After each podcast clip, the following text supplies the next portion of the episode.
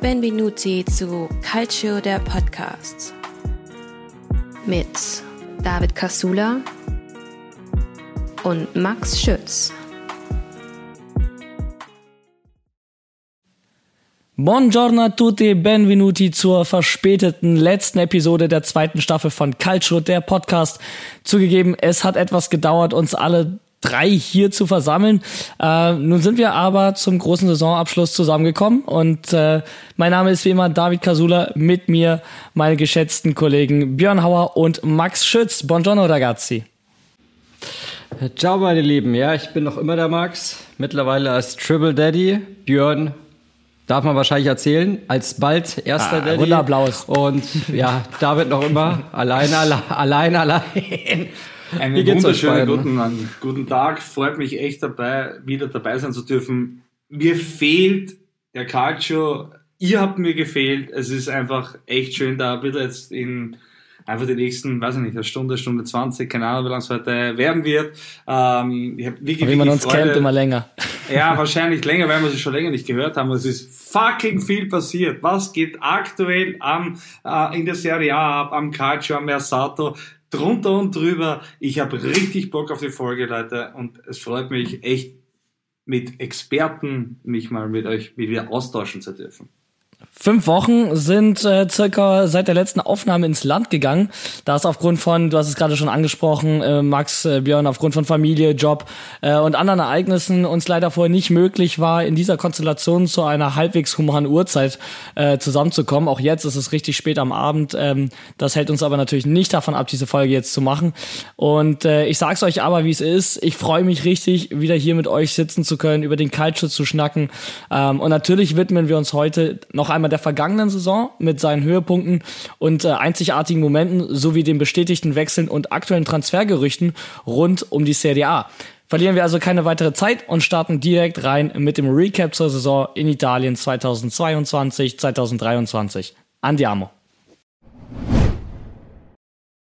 Prognose 2022, 23, Max, du äh, erinnerst dich vielleicht, da saßen wir mit äh, Lorenzo damals noch im Dreiergespann zusammen und haben ein bisschen äh, in die Glaskugel geguckt und uns mal ein paar Prognosen im Podcast erstellen Thesen, wie äh, wir ihn ja liebevoll auch getauft haben, ausgedacht und mal geschaut, wen äh, glauben wir am Ende als Meister zu sehen, wer kommt in die europäischen Geschäfte, wer muss absteigen, ähm, wer wird Torschützenkönig, all diese Fragen haben wir uns gestellt. Und äh, da wollen wir natürlich heute auch nochmal drauf blicken. Und Björn war ja damals noch nicht Teil dieses Podcasts, äh, wir sind sehr froh, dass du es jetzt bist. Aber natürlich wollen wir auch deine Meinung hören, was du vor der Saison gedacht hast, was dich vielleicht eben auch überrascht hat, wenn du vielleicht auch einfach komplett anders eingeschätzt hättest, als es letztendlich gekommen ist. Und von daher würde ich damit auch reinstarten und wir beginnen, so wie wir es auch bei der Saisonprognose gemacht haben, von unten in der Tabelle und reden über die Absteiger. Und bevor ich Max nochmal dran erinnere, was deine Tipps waren, Björn, Bevor die Saison gestartet ist, wen hast du da ganz vorne gesehen, wenn es darum ging, wer in die Serie B absteigt? Also wenn die Serie B absteigt, da hatte ich auf jeden Fall Cremonese am Zettel. Da bin ich richtig gelegen damit. Ähm, Sampdoria habe ich schwanken gesehen, ähm, aber habe ich mir dann schon irgendwie gedacht, die werden es irgendwie packen. Ähm, wer mich auf jeden Fall überrascht hat, war dann doch eben Salernitana, die da eigentlich relativ unter Anführungszeichen äh, für ihr Standing recht gut durchmarschiert sind. Äh, Monza war irgendwie äh, absehbar, dass sie das schaffen werden. Die hatten auch einen, ich sag mal, einen ziemlich aufgeblasenen Kader. Ähm, aber ja, äh, Spezia hätte ich wahrscheinlich nicht unten gesehen, Cremonese schon und Sampdoria war für mich so ein Wackelkandidat. Ganz spannend, äh, Max, wir beide haben auch Cremonese als Absteiger damals getippt, äh, auf den letzten Platz. So schlecht waren sie dann am Ende nicht, sie sind Vorletzter geworden. Ähm, für Unterschied war dann aber nicht, es hat ja auch dann nicht mehr gereicht. Ähm, wobei wir uns dann beide vertan haben, war, mein Tipp war Cremonese, Lecce und Salernitana als Absteiger. Dementsprechend ein richtiger und zwei falsche. Erinnerst du dich noch, was du damals getippt hattest, neben Cremonese? Ähm, ich glaube ja, weil es war, die Sache war so, als wir diese Folge zur Saisonprognose gemacht haben, haben wir eine Doppelfolge gemacht. Wir haben, glaube ich, bis um drei in der Früh aufgenommen mit Lorenzo. Wir haben die, die Mercato-Folge, wir haben da die Mercato-Folge, die ich da drei, drei Monate ausgearbeitet habe, haben wir da danach noch dran gehängt oder davor, ich weiß es nicht mehr. Wir waren und so weil tot. ich noch weiß, dass ich mich, ja, ja, und ich weiß noch, dass ich mich so darüber aufgeregt habe, dass ähm, Hellas Verona so viel Au- Ausverkauf betrieben hat, dass ich die unten reintippe. Deswegen weiß ich, bin ich mir relativ sicher, dass ich Hellas Verona als Absteiger noch getippt habe und weil ich gesagt habe, Sampdorias Kader gibt halt auch nichts mehr her und die waren die Jahre davor schon so nah dran, dass ich glaube, dass ich Sampdoria und Hellas noch inklusive Cremonese Okay, das ist spannend. Äh, tatsächlich so? nicht. Du hast äh, neben Cremonese auch Lecce und Empoli Oh. damals auf äh, die Abstiegsplätze degradiert. Ähm, Echt? Okay. Beide am Ende auf Platz Okay. 14 und 16 auch raus. Ah, stimmt, da, da hat sich mein Schwiegervater beschwert. Also da lagen wir irgendwie alle ein bisschen falsch, außer bei Cremonese. Stimmt. Ich glaube, da waren wir uns dann alle einig, dass die runtergehen werden. Äh, auch Lorenzos Tipp damals. Ähm, ja, äh, ein Absteiger von drei haben wir richtig getippt. Ich weiß nicht, ist das eine gute Ausbeute? Geht so, weil eigentlich Cremonese relativ klar war. Also, aber gut. Die Leute werden es uns, glaube ich, verzeihen. Die können ja selbst, die können ja mal, wir können ja eine Umfrage starten und die Leute können ja selber mal schreiben, was sie getippt hätten als Absteiger, wenn sie ehrlich sind. Prinzipiell möchte ich jetzt einmal ganz kurz das Thema wechseln. Äh, und zwar, weil Italien zu 19 ist gerade Europameister geworden. Also können Herrlich. wir, bitte, können wir bitte applaudieren. Italien zu 19 ist Europameister geworden, hat Portugal geschlagen. Applaus. Top. Sie haben das Wichtig. gewonnen. 1 zu 0. Also, sorry, Jungs, aber Europameister Geil. Richtig, um richtig 19. geil. Also, also ich bin, bin richtig happy, sorry, deswegen war jetzt auch vielleicht ich gerade ein bisschen abwesend, weil ich habe das eigentlich so ein bisschen parallel verfolgt und ja, äh, Italien Na, ist mega. 19 Europameister. Also, Also äh, generell muss man ja sagen, die, die Jugendarbeit in Italien, ähm, man, man sieht ja immer mehr, dass die Früchte trägt. Ne? Also ob es die U21 ist, die bis ins Finale kommt, ob es die, äh, die erste Mannschaft ist, die aktuell Europameister ist, jetzt die U19. Ähm, das ist immer wieder, ich glaube hier auch äh, bei, bei der Weltmeisterschaft im Halbfinale, die, die, die äh, Azzurini, ähm, man kommt immer weiter in den Turnieren, man hat immer mehr Jugendspieler, die auch in den großen europäischen Ligen eine Rolle in ihren Teams spielen. Was bisher immer gefehlt hat, außer natürlich bei der ersten, war, dass man sich auch am Ende mal belohnt und einen Titel holt. Und umso schöner, dass man jetzt sich sozusagen auf diese Karte gesetzt hat und Italien U19 Europameister. Ganz, ganz wichtig. Und äh, wenn man sieht, was Deutschland damals für Spieler hatte, die äh, als die Jugend-Europameister geworden sind, was die später geleistet haben in den Profikadern, das äh, gibt mir Hoffnung, dass wir vielleicht doch nochmal einen Weltmeister- oder Europameistertitel in den äh, ja, nächsten zehn Jahren äh, erleben dürfen. Absolut, absolut. Also das ist genau das, äh, auf das man hinaus will, äh, und zwar die Jugend, die Primavera, die Nachwuchsspieler machen einen sehr, sehr guten Job und es ist nur wichtig, dass man auch genau diese Spieler innerhalb unserer geliebten Liga hält, und zwar innerhalb der Serie A. Ähm, auf das Thema werden wir später zu sprechen kommen. ähm, aber trotzdem, also die, die, die, die Vorzeichen sind gut und Gratulation an die U19 Italiens. Fantastisch. Wohlgemerkt ist ja wirklich die U19 äh, passenderweise genau vor 20 Jahren das letzte Mal U19 Europameister geworden, 2003. Ich habe mir das vorhin rausgesucht, weil ich habe auf Flashscore auf meiner App hatte ich die U19 mit Sternchen und habe gesehen, das Spiel war aus. Aber gut, der Björn hat es jetzt eh schon gesagt, passenderweise. Und die waren ja das letzte Mal 2009 und 2016 im, aber im Finale und haben es dann halt verloren. Aber jetzt. Aber Jungs, du, Chapeau, du sagst es gerade, geschafft. 2003 Sehr gut. U19 äh, Europameister zuletzt gewesen. Heißt, wir werden dann in drei Jahren auch Weltmeister, ne? 2026. Der Logik nach. Ganz klar. Ganz klar. ja, äh, ja. Podcast der, äh, ne? Auf jeden, Der auf Steinthese. jeden Fall. Da sind wir hier genau richtig. Kommen wir wieder zurück zur vergangenen Saison. Ähm, Absteiger ein von drei hatten wir richtig. Cremonese ähm, war bei uns allen irgendwie auf dem Zettel. Ähm, dann haben wir uns der Frage gewidmet, europäisches Geschäft. Wir haben jetzt drei Wettbewerbe. Wir haben die Champions League, wir haben die Europa League, wir haben die Conference League. Die Roma zu dem Zeitpunkt gerade Conference League Sieger geworden.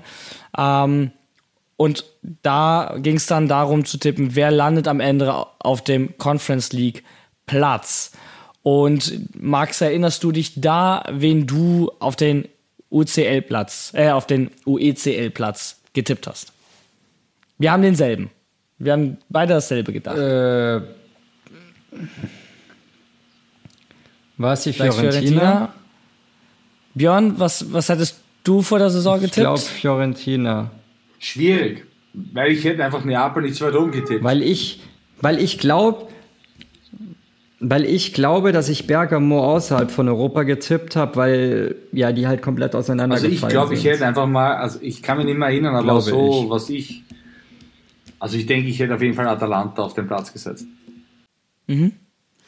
Ähm, am Ende ist ja Juventus auf den Conference League Platz gekommen. Da jetzt aber davon ausgegangen wird, dass man sich mit der UEFA so einigt, dass man ein Jahr nicht europäisch spielt, rückt ja dann die Fiorentina nach. Heißt, wir sagen jetzt einfach, die Fiorentina ist auf dem Conference League Platz gelandet. Max, wir haben aber nicht Florenz darauf getippt. Wir haben beide gesagt, Lazio landet am Ende auf Platz 7. Leicht vertan. Leicht vertan. Da- Dass die so eine Saison Okay. spielen, Ja, hätten wir, glaube ich, beide nicht gedacht. minimal. Oder wir drei nicht. Äh, Was hat denn Lazio nee, so stark gemacht? Sarri? Ball, Nee. der, der Sarri Ball wirkt. Also Sarri ist wirklich, ich finde, dass er vor allem in dieser Saison bewiesen hat, dass er ein extrem geiler Trainer ist, dass er ein, wirklich ein, ein, ein System mit einer Handschrift hat. Und das hat er bei Lazio bewiesen. Und mit dem Kader Zweiter zu werden, Chapeau. Also das ist wirklich eine sehr, sehr, sehr gute Leistung. Ja, auf jeden Fall. Ähm, ich hätte Lazio vor der Saison auch nicht äh, zugetraut, bin ich auch ehrlich.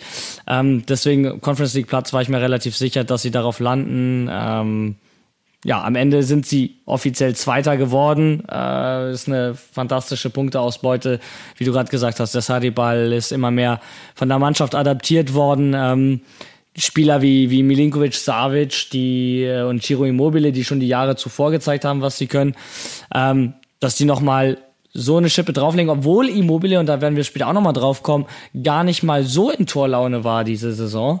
Ähm, am Ende sozusagen nochmal besser abzuschneiden, zeigt auch so ein bisschen, dass man sich davon gelöst hat, von einem Spieler abhängig zu sein. Weil Immobile hat sonst locker das, das Doppelte, wenn nicht sogar Dreifache an Toren geschossen. Aber Lazio ist am Ende dann eben eher auf Platz sieben oder sechs gelandet. Jetzt hat sich das so ein bisschen verteilt. Es gab verschiedene Torschützen mehr und Lazio landet am Ende höher. Das heißt so ein bisschen mehr Team als Verlass auf Einzelspieler. Und das hat ganz, ganz gut funktioniert. Und wie du gerade gesagt hast, mit dem Kader ähm, auf jeden Fall eine absolute Errungenschaft von äh, Maurizio Sarri und Lazio. Auf dem Europa League Platz äh, hatte ich dann den SSC Neapel und Florenz ge ja, getippt. Napoli war für mich ähm, ehrlich gesagt vor der Saison kein Meisterkandidat. Äh, man hatte Abgänge wie Dries Mertens, wie Insigne, ähm, Koulibaly, also wirklich Pfeiler, die Napoli die Jahre zuvor immer stark gemacht hat. Und man kam um die Ecke mit einem Kim, einem Quarazkelia, ähm, ließ sich dann noch ein äh, Raspadori aus und äh, holte sich einen Giovanni Simeone und es waren so, ja, okay, ein paar No-Names und ein paar gute Serie A-Spieler, aber das reicht nicht für eine Meisterschaft. Also vor allem nicht so schnell nach den Abgängen dieser großen Stützen dieses Vereins. Und äh, da hat äh, ja, mich der Napoli komplett einmal eines Besseren belehrt, ist Meister geworden äh, und nicht am Ende nur in die Europa League gekommen. Was äh, sind eure Gedanken? Ich kann es noch mal kurz sagen. Wie gesagt, Napoli und Florenz bei mir auf dem Europa League Platz. Max, du hattest damals Napoli auch getippt. Ähm, und dann so, dass sich das, du hast nur einen Europa League Teilnehmer damals getippt, aber auch Napoli. Was war damals dein Gedanke, dass du Napoli auf dem Europa League Platz gepackt hattest? Ja, quasi brauche ich nicht viel deinem, deiner Aussage hinzuzufügen. Exakt das gleiche habe ich mir auch gedacht und deswegen habe ich mir gedacht, ja, für die Top 4 würde es nicht reichen.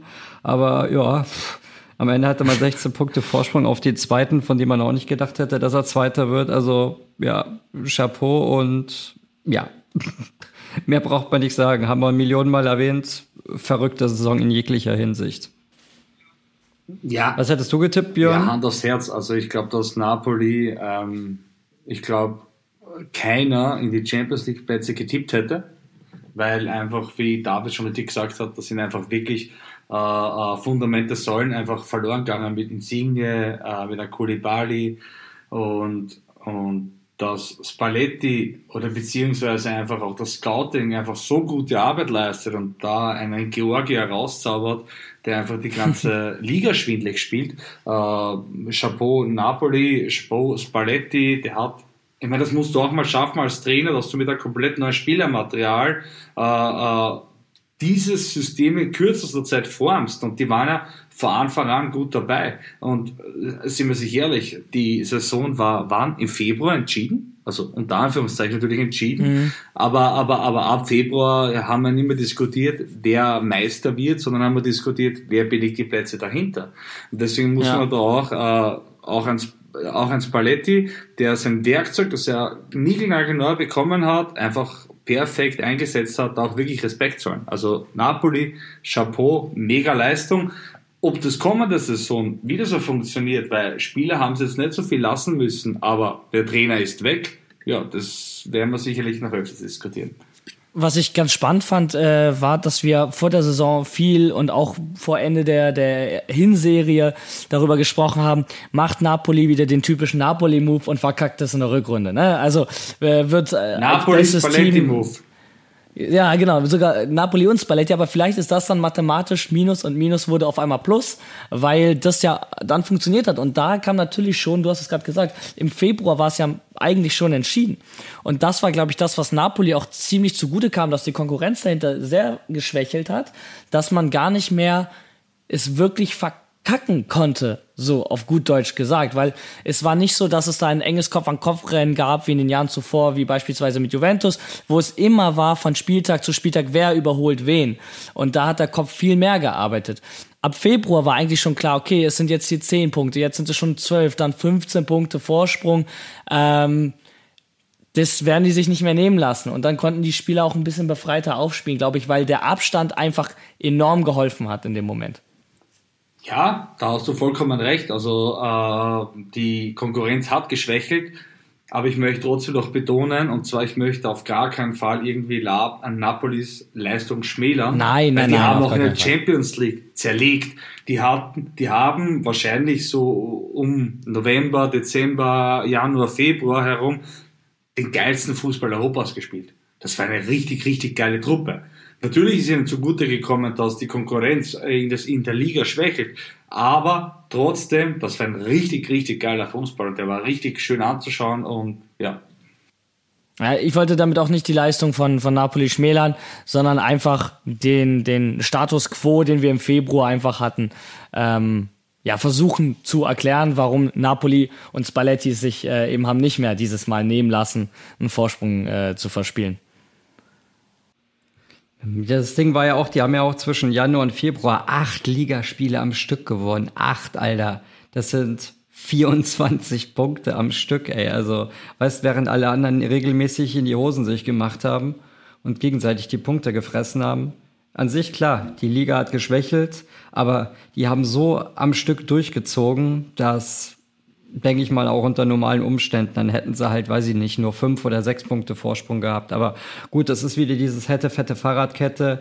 Wäre der Kopf anders gewesen, wenn es nur fünf Punkte oder so gewesen wären, dies, das, Ananas. Was wäre gewesen, wenn sich Osimen oder Quaradonna mal länger verletzt hätten? Ja, ein also gewisses Glück gehört halt auch immer dazu, klar. Weißt du alles nicht, aber naja, aber lieber hast du einmal in einer Saison komplett das Glück und holst den Scudetto, bevor es dann immer ein bisschen was nur fehlt. Und, und überleg dir halt mal, du startest halt in die Chapeau Rückrunde rein als Tabellenführer und gewinnst die ersten acht Spiele. Also ich glaube, da macht sich auch ein Mindset breit von wegen, wer, wer soll uns denn jetzt noch eigentlich stoppen? Weil du bist das Maß aller Dinge in Italien, du äh, spielst den attraktivsten italienischen Fußball in Europa ähm, zu dem Zeitpunkt, ähm, wenn nicht sogar den attraktivsten überhaupt, mit vielleicht Manchester City noch, ähm, die aber auch eine Offensive haben, die du wiederum niemals mit der von Napoli hättest vergleichen können. Du kannst da keinen Haaland und äh, De Bruyne und einen Gündogan und wie sie ja alle heißen bei City vergleichen mit Spielern, die am Ende da bei Napoli auf dem Platz standen. Und deswegen war auch klar, dass da am Ende auch kein Champions League-Titel rauskommt, aber ne, bis zum Viertelfinale in der Champions League zu kommen, ähm, ist einfach eine fantastische Leistung. Zusätzlich dazu, dass man einfach das erste Mal den Meistertitel nach zig Jahrzehnten wieder in die Stadt geholt hat. Also wirklich ähm, extrem einzigartige Leistung von Napoli. Ähm, wie das mit der Titelverteidigung aussieht, du hast es gesagt, Björn, da werden wir uns dann in den Folgen äh, drum widmen, äh, wenn es darum geht, wieder neue Saisonprognosen aufzustellen. Dann auch mal zu dritt und dann auch mal zu hören, ähm, was, was du auch natürlich dann mit im Bunde tippst. Äh, wen hättest du vor der Saison auf den Europa League Plätzen gesehen? Du hast gesagt, Atalanta auf der Conference League, äh, auf dem Conference League Platz. Wer wäre bei dir dann am Europa League Spektrum gelandet? Lazio, ganz klar Lazio. Mm, für mich nach Napoli äh, der zweite große Überraschungskandidat die Saison. Ähm, ich habe mich auch äh, mit einem sehr, sehr eingefleischten äh, Laziali aus unserer Fanta-Gruppe unterhalten und der hat klipp und klar gesagt, unser Saisonziel ist Platz 5. Also der hat zu mir gesagt, wenn wir Platz 5 erreichen, haben wir eine Saison gespielt, wo sich keiner aufregen kann. Jetzt sind die Zweiter worden, überperformt, beziehungsweise natürlich äh, äh, sehr, sehr gut performt. Also hätte ich auf jeden Fall Lazio auf einem Europa League Platz gesehen. Äh, plus ich hätte AC Milan auch auf einem Europa League Platz gesehen. Also okay. ich habe Milan äh, mich hat, nein, nein, nein, Also, wie, wie also, kommt's? Also, wieso jetzt in Milan da gesehen? Aufgrund des Mercatos, der ja relativ ruhig war im Sommer, oder? A, ja, beziehungsweise der Einkauf turbulent, beziehungsweise es hat sich halt im Nachhinein bestätigt, dass das, was die am Transfermarkt getätigt haben, eigentlich nur Scheiße war. Uh, plus, ich fand auch die Saisonleistung von Milan davor, also der Meistertitel, den fand ich jetzt nicht sonderlich überragend. Den fand ich nicht meisterlich. Uh, das belegen auch sämtliche Statistiken von erzielten Toren, geschossenen Toren, erzielten Punkten. Uh, da haben halt alle anderen massiv geschwächelt und ich hätte wie es eigentlich auch so gewesen wäre. Ähm, Inter davor gesehen, ich hätte Juve davor gesehen, ich hätte, hätte aber auch einen Mourinho mit der Roma mehr zugetraut, muss ich sagen. Also ich habe äh, die Roma vor Milan gesehen, deswegen hätte ich die Europa League Plätze im Lazio und Milan zugeteilt. Okay, krass. Also das hätte auf jeden Fall ähm, wäre ein Thema geworden, wenn du damals mit im Podcast gesessen hättest und äh, Milan gedroppt hättest. Ich erinnere mich daran, ähm, Lorenzos Prognose in der allerersten Staffel ähm, war ja irgendwie Inter auf Platz 7 zu tippen. Äh, und dann sind sie Meister geworden. Das hatte sich jetzt so ein bisschen zum Running Gag entwickelt, äh, dass das nochmal passiert. Aber gut, Milan am Ende Vierter geworden. Das heißt, aber ich möchte so jetzt ganz kurz schon äh, einwerfen, dass äh, Milan ohne diese ganze Thematik mit Juventus wären die nicht in der Champions League. Und ich möchte jetzt auf, und, und die Leute, die die letzten Podcast gehört haben, ich bin sicherlich der Letzte, der irgendwie äh, die Flagge für Juve ergreift, ähm, aber es ist so. Also Juve, also, also rein spielerisch wäre Milan nicht am Champions League Platz. Ja, also wenn, wenn man die tatsächliche von Punkten auf dem Feld erspielte Tabelle nimmt, wäre dein Milan-Tipp korrekt gewesen. Also äh, auf jeden Fall. Muss man halt auch dazu sagen. Und das wäre jetzt auch das gewesen, worauf ich hinausgekommen wäre, weil als nächstes sprechen wir über unsere Prognose, wer in die Champions League kommt. Und da war bei mir damals die Roma auf Platz 4, Milan auf Platz 3 und Juventus auf Platz 2. Nach der eigentlichen Tabelle Juventus auf Platz 2 wäre korrekt gewesen, was man erreicht hat. Ähm, ansonsten hatte ich da die Roma ein bisschen besser eingeschätzt, als sie am Ende gekommen ist, obwohl man da sagen muss, lag ähm, am Ende auch zwischen ja, dem Platz der Roma und äh, dem, dem, was ich sie getippt habe, sieben Punkte, also schon eine Differenz. Und ähm, Milan hat sich dann äh, ja auch besser eingeschätzt. Ähm, die sind ein bisschen eingebrochen nach der WM in Katar. Ich glaube immer noch, dass es viel damit zu tun hatte, dass die Franzosen das Finale verloren haben, wo einfach die ganzen Mailänder Schlüsselspieler dazugehörten. Magnan, Giroud, äh, Hernandez. Ähm, die haben gerade ein WM-Finale verloren. Das macht was mit der Psyche und dann spielst du auf einmal direkt wieder Liga-Betrieb, Liga-Alltag. Und Milan war einfach unfassbar schlecht aus dieser Winterpause aus dieser WM-Pause rausgekommen. Und ich glaube, dass das schon damit zu tun hat, dass einfach die Leistungsträger diese WM so bitter abgeschlossen haben. Das ist so meine, meine Vermutung. Anders konnte ich mir nicht erklären, warum Milan wirklich so desaströs in die Rückrunde gestartet ist, bis sie sich wieder fangen konnten irgendwann. Ja, das, das, haben, das haben wir ja oft gehabt, das Thema mit den vielen Franzosen. Kann ich mir auch vorstellen. Auf der anderen Seite halt auch, ja, weil halt die WM auch belastend ist und die Spieler auch noch relativ jung sind und ja Milan jetzt auch nicht so den breiten Kader hat, was, was, ja, was das zweite Regal im Kader einfach angeht. Und klar, wenn die ganzen WM-Spieler halt mental geschlaucht sind, weil WM, WM -Nieder äh, Finalniederlage und halt auch die WM an sich zu so einem depperten Zeitpunkt, wie man so schon sagt, ja, sagen, wenn man es kurz runterbricht, einfach die WM war bei denen einfach schuld, dass die dann so abgeschmiert sind in der Rückrunde. Aber gut, hätte man halt auf dem Mercato besser lösen müssen. Ist ja nicht so, dass man, man wusste, ja wann die WM kommt. Ket Kettelare ja. äh, einen wirklichen großen Transfer, wie ich fand, gemacht. Ähm, Finanziell groß, spielerisch eher klein, ja. Ja, ja, genau. Aber so, ne, der, der, der große Transfer als amtierender Meister war ein bisschen ungewöhnlich. Man hat den Kader ja eigentlich gut zusammenhalten können, so dass man sich wahrscheinlich gedacht hat, man verbessert nur hier und da ein paar Stellschrauben. Dass die Kettelare am Ende nicht funktioniert hat, konnte vor der Saison dann ja auch noch keiner wissen. Ähm, ich glaube aber, dass er noch funktionieren wird. Es ist halt genau das Problem, was mich im modernen Fußball stört.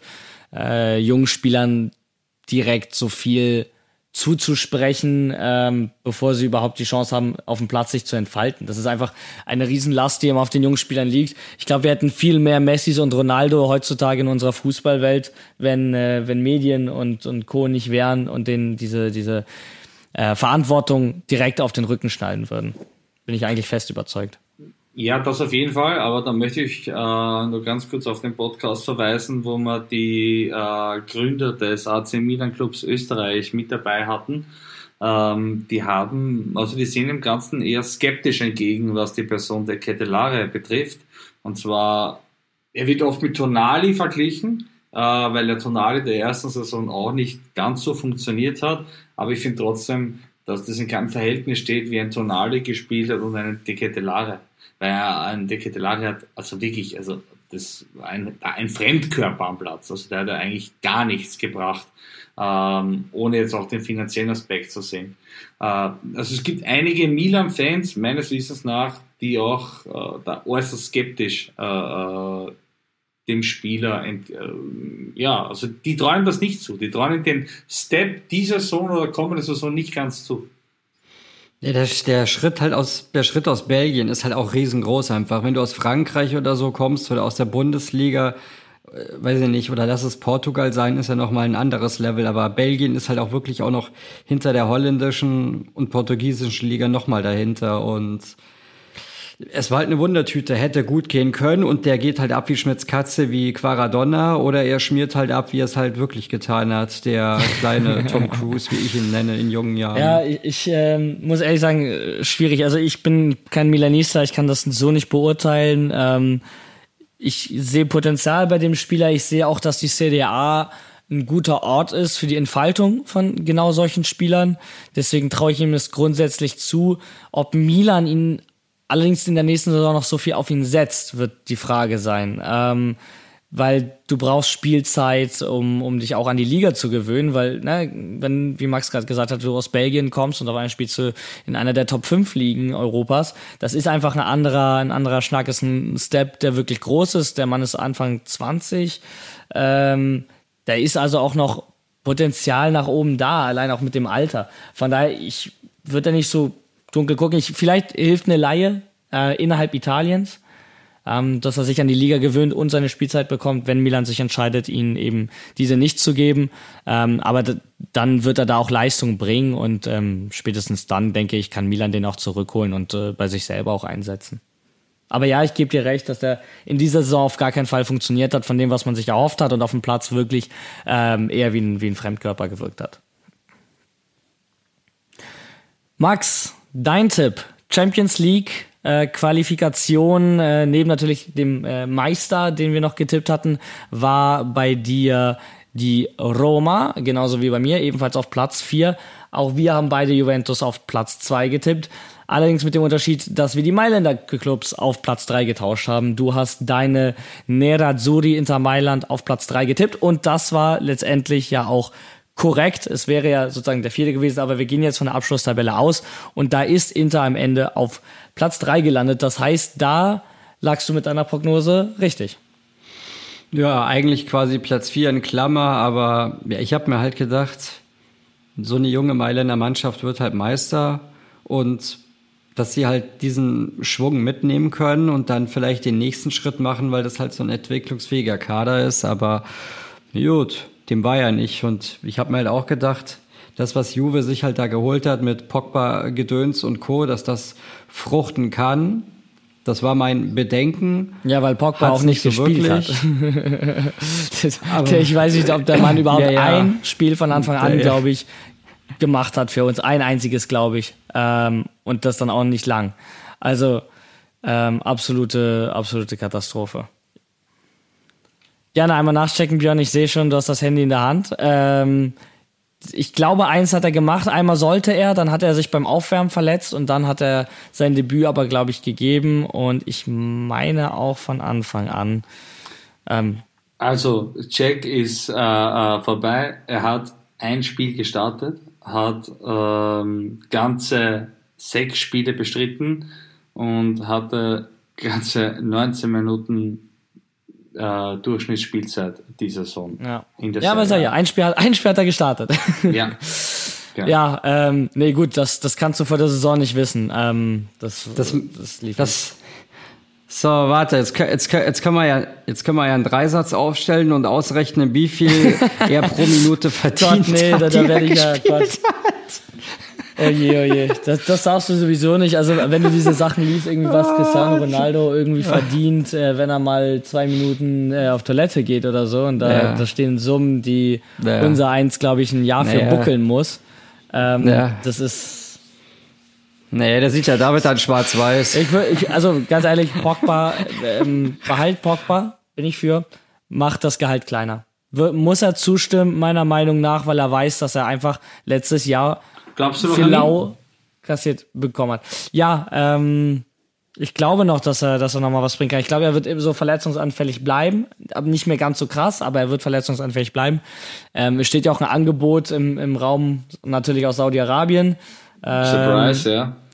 Sagen wir auch so, sollte er sich entscheiden, dahin zu gehen, weine ich jetzt keine großen Tränen. Ich fände es schade, weil diese Geschichte vom Pogba, von der Pogba-Rückkehr, Pogback, einfach so lange war, also wirklich Jahr für Jahr, vier, fünf Jahre sich jeden Sommer gezogen hat, dann passiert es irgendwann endlich, er ist aus seiner Prime raus, klar, aber er kommt zurück und dann hast du so eine solchen Saison. Und wenn er dann wieder geht, das wäre irgendwie so ein, so ein, so ein ja, bescheidenes Kapitel in der Karriere von ihm und Juventus, weil einfach sein erster Aufenthalt bei Juve war grandios. Und es wäre so schade, wenn der zweite einfach nur aus Verletzungen bestünde. Aber so ist ja oft, alte Suppe aufkochen schmeckt da nicht mehr so wirklich. Das ist doch, ist auch meistens so. Also ich kann mich selten an einen Spieler erinnern, der zurückkam, wo es beim zweiten Mal genauso gefruchtet hat oder sogar noch besser. Oder fällt euch beiden irgendwie ein? Also mir jetzt halt nicht, also auf den Kaltschul jetzt bezogen, nicht grundsätzlich. Zum Abschluss da fällt, da fällt mir jetzt gerade. Die Frage wäre richtig ja. für, für einen Abschluss gewesen, ja. Ähm, Lars Stündel bei Karlsruhe. Oder wollen wir die nach hinten verschieben? Jetzt haben wir doch noch wahrscheinlich eine halbe Stunde Zeit und wir, und, und, und, und wir überlegen ja, uns welche, ja. du und David. Machen wir das zur Frage ja, des Tages. Komm. Ja, Frage der Woche. Machen, wir, machen wir die jetzt schon zur Frage des Tages. Jetzt überlegen wir so ein bisschen im Hintergedanken. Und Sehr gut. So machen wir genau so. Ähm, solange du überlegst, kannst du uns nämlich die Antwort geben und dann auch gerne, wer dein Meister geworden wäre im Anschluss. Welche drei Teams hättest du in die Champions League getippt und wen dann als Meister? Das äh, als kleines äh, Schmankerl noch oben drauf. Also für mich waren ähm, die drei äh, Top-Favoriten waren Inter Mailand, Juventus Turin äh, und die Roma. Wie gesagt, ich hab, hätte der Roma ähm, fast oder Mourinho fast sogar alles zugetraut, muss ich sagen. Ich hätte, ich hätte ihm den Meistertitel sogar zugetraut. Ähm, ja, jetzt nicht, dass ich als Meister getippt hätte, aber das waren für mich die Top 3 Favoriten. Eben Inter, Roma äh, und, und Juventus. Ähm, und eben, dass sich dahinter dann eben Lazio, Milan, äh, Atalanta, die den vierten Platz ausmachen. Deswegen hätte ich, wie gesagt, Milan war für mich nicht fix in den Top 4. Ähm, ich bin mit meinen Fanta Calcio Jungs zusammengesessen, als wir quasi diesen, und dafür einen Draft gemacht haben. Und da waren echt äh, Fans von verschiedensten äh, äh, Vereinen. Und da war, war eigentlich nur die Diskussion, macht's Inter oder macht's Juventus? Und äh, um ein bisschen tief zu stapeln, habe ich gesagt, Juventus macht das. Allegri schafft's mit seinem vielleicht nicht ganz attraktiven Fußball, aber er, er schafft es irgendwie, den Meistertitel zu rocken. Und sind wir sehr ehrlich, hätte Atalanta nicht die Übersaison gehabt und Juventus nicht Napoli. die 15. Ja. Ah, ja, Napoli, Entschuldigung. Ja. Natürlich Napoli. Äh, und Juventus die 15 Punkte Abzug. Ja, Dann hätte das Dann sogar funktionieren können. Vielleicht auf eine extrem unattraktive Art und Weise, aber es hätte funktionieren können. Ja, stimme ich, stimme ich dir zu. Deswegen, also wir beide, Max und ich, hatten ja Juve auf Platz zwei getippt. Ähm, wen wir zum Meister gemacht haben, Max, erinnerst du dich noch, äh, wen du vor der Saison zum Meister gemacht hast? Dein Lieblingsteam? Unseren Stadtrivalen. Was? Naja, du unser hast ihm wirklich Stadtrivalen. den, den, den, den Stern zugetraut? Wirklich? Ja, ja, das ist ja das, was ich vorhin gesagt habe. Ich habe mir halt gedacht, nach der, nach der Meisterschaft, dass die halt dann mit dem jungen Kader und ja, dann den nächsten Schritt nochmal nach vorne machen und den Titel verteidigen können. Hätte ich mir halt gedacht. Also rein von der Logik. Du hast einen jungen Kader, der holt quasi so ein großes Ziel, hat dann auch das Selbstvertrauen, der wird zusammengehalten. Habe ich mir eigentlich gedacht, dass das dann schon Nein, funktionieren kann. Aber gut.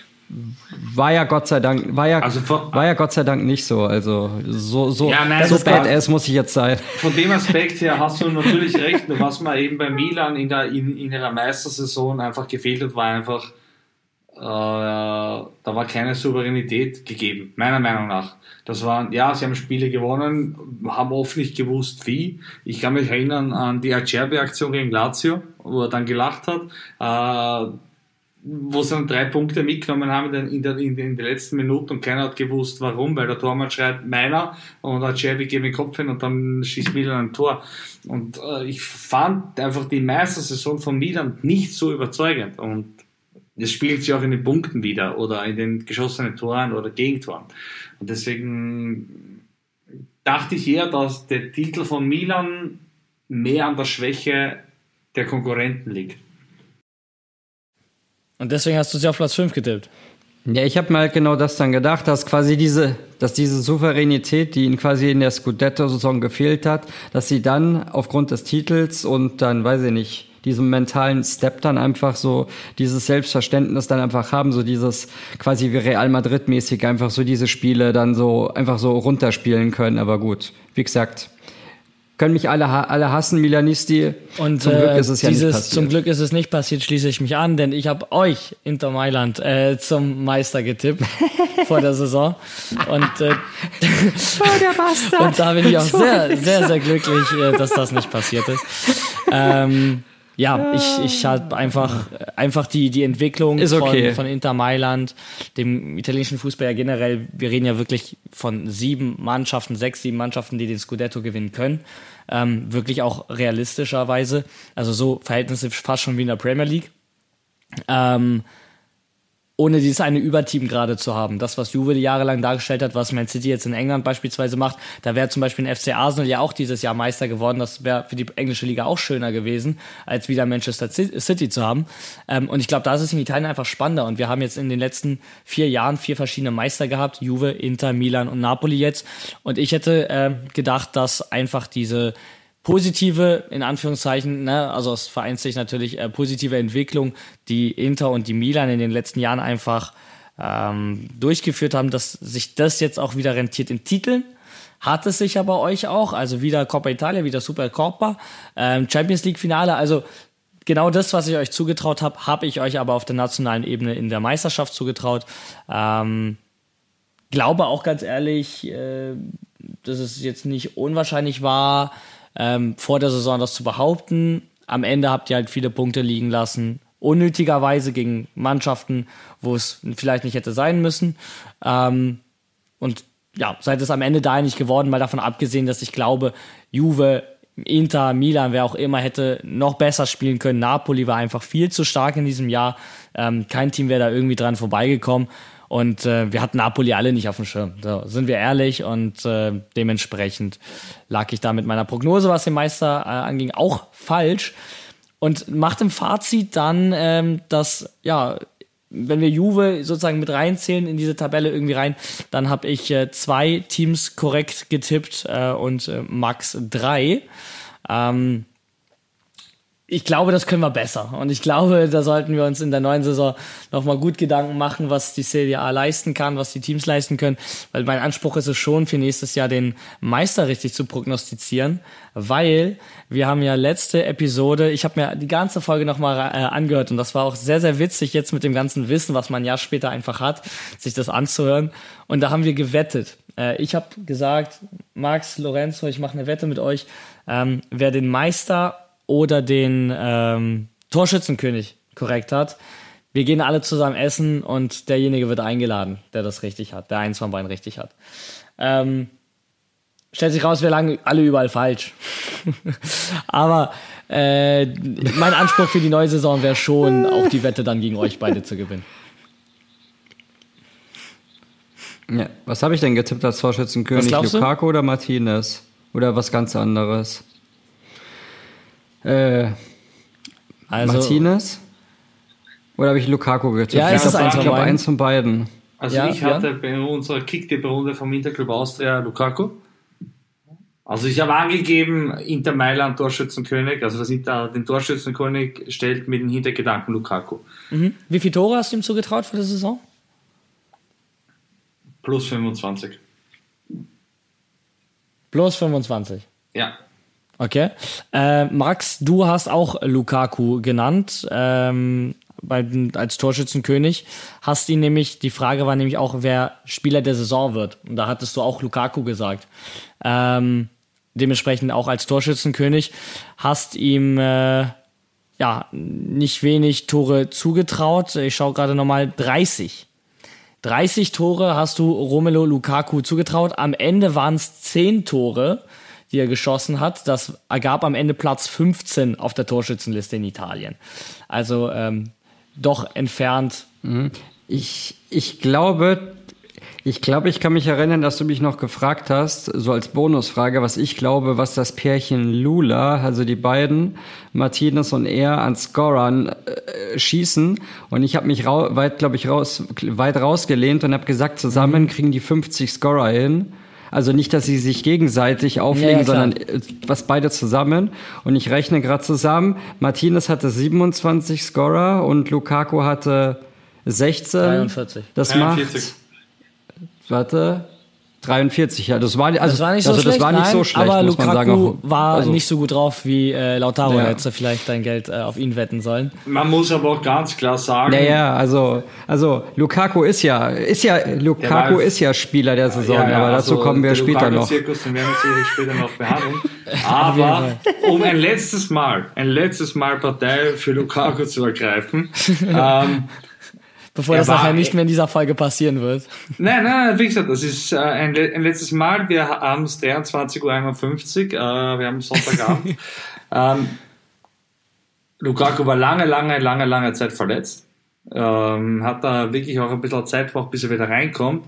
Und man hat wirklich zum Saisonende hingesehen, was der machen kann, wenn er fit ist. Also da hat er wirklich wieder zerstört, hat grandiose Tore geschossen, da war die Wucht, die brachiale Kraft von ihm wieder gegeben und hätte er die ähm, von Saisonanfang bis zur Saisonende gehabt, wie in der Scudetto-Saison, dann hätte er das auch wahrscheinlich auch durchgezogen. Weil wenn man allein äh, die Statistik von den letzten zehn Spielen, wo er halbwegs wieder fit war, hernimmt und das Ganze hochrechnet auf eben äh, die ganze Saison, dann hätte er seine Tore gemacht, hundertprozentig. Aber er war ihm lange verletzt. Ja, das, darauf wäre ich nicht auch zu sprechen gekommen. Er hat insgesamt 18 Spiele, also wettbewerbsübergreifend verpasst. Ähm, das ist, ja, wäre zusammengerechnet die Hälfte aller Serie A-Spiele. Das ist schon sehr, sehr viel äh, für einen Spieler, den man geholt hat, um Titel zu gewinnen. Und wenn ich jetzt ganz gemein bin, äh, könnte ich auch sagen, hättet ihr Lukaku nicht geholt, hättet ihr im Champions League Finale auch das eine Tor gemacht und er hätte nicht im Weg gestanden, wie bereits auch schon beim Europa League äh, Spiel. Aber äh, Finale damals. Also jetzt im Champions League Finale. Ja, ja, ja, ich weiß. Ich, ich sag's bewusst provokant ähm, als Ja, Juventino, nein, aber dafür ähm, kann er nichts. Also, also wenn du jetzt die eine Situation ansprichst, äh, wo die Marco aufs Tor köpfelt, was soll er machen? Soll er, soll er sich in Luft auslö Ja, auflösen? okay, Wir können gerne darüber ja doof. diskutieren, ob er den genau, Kopfball dann in der, in der, in der letzten. Minute machen kann. Äh, den Ja. muss er machen. Da hat er, da hat er einfach einen, einen eckigen Kopf äh, und hat ihn einfach scheiße platziert, sodass Komplett er den zentral, Tor, ja. ja, so, so dass er Ederson aussehen lässt wie einen Welttorhüter, äh, weil er hat einfach nur reagiert. Also den hätte er besser platzieren können, aber auf die Situation, für die auch oft gebasht wird äh, in den Medien, äh, wo er im Weg steht, wie damals Sanchez und dann im Finale bei Di Marco, dafür kann er nichts. Also er kann Ja, es, nicht ist, es, passt in dieses, es passt halt in dieses Narrativ Big Natürlich. Ron. Dieser große Brecher, der unbeweglich zu sein scheint, der ja auch die Bälle eher festmacht, ähm, steht halt im Weg, weil er, weil er seinen Körper nicht schnell genug zur Seite kriegt. Ne? Ähm, das, das ist halt einfach darauf abgezielt. Aber äh, wenn es dich beruhigt, Max, äh, ich lag mit dem Torschützenkönig genauso wie Lorenzo auch äh, ein bisschen daneben. Wir haben nämlich Natürlich. Immobile, oder? Wer in, in der Nationale nicht trifft, aber in der Liga alles zerstört. Ja, ja. Ciro Immobile. Ähm, ich habe ihn auf 27 Treffer äh, datiert ähm, als Prognose. Am Ende äh, hat der Mann, ähm, wenn ich ganz kurz nochmal in die Statistik hier reinschaue, äh, ist auf Platz 11 gelandet und hat 12 Tore geschossen. 12. Also auch da weit entfernt vom tatsächlichen Torschützen.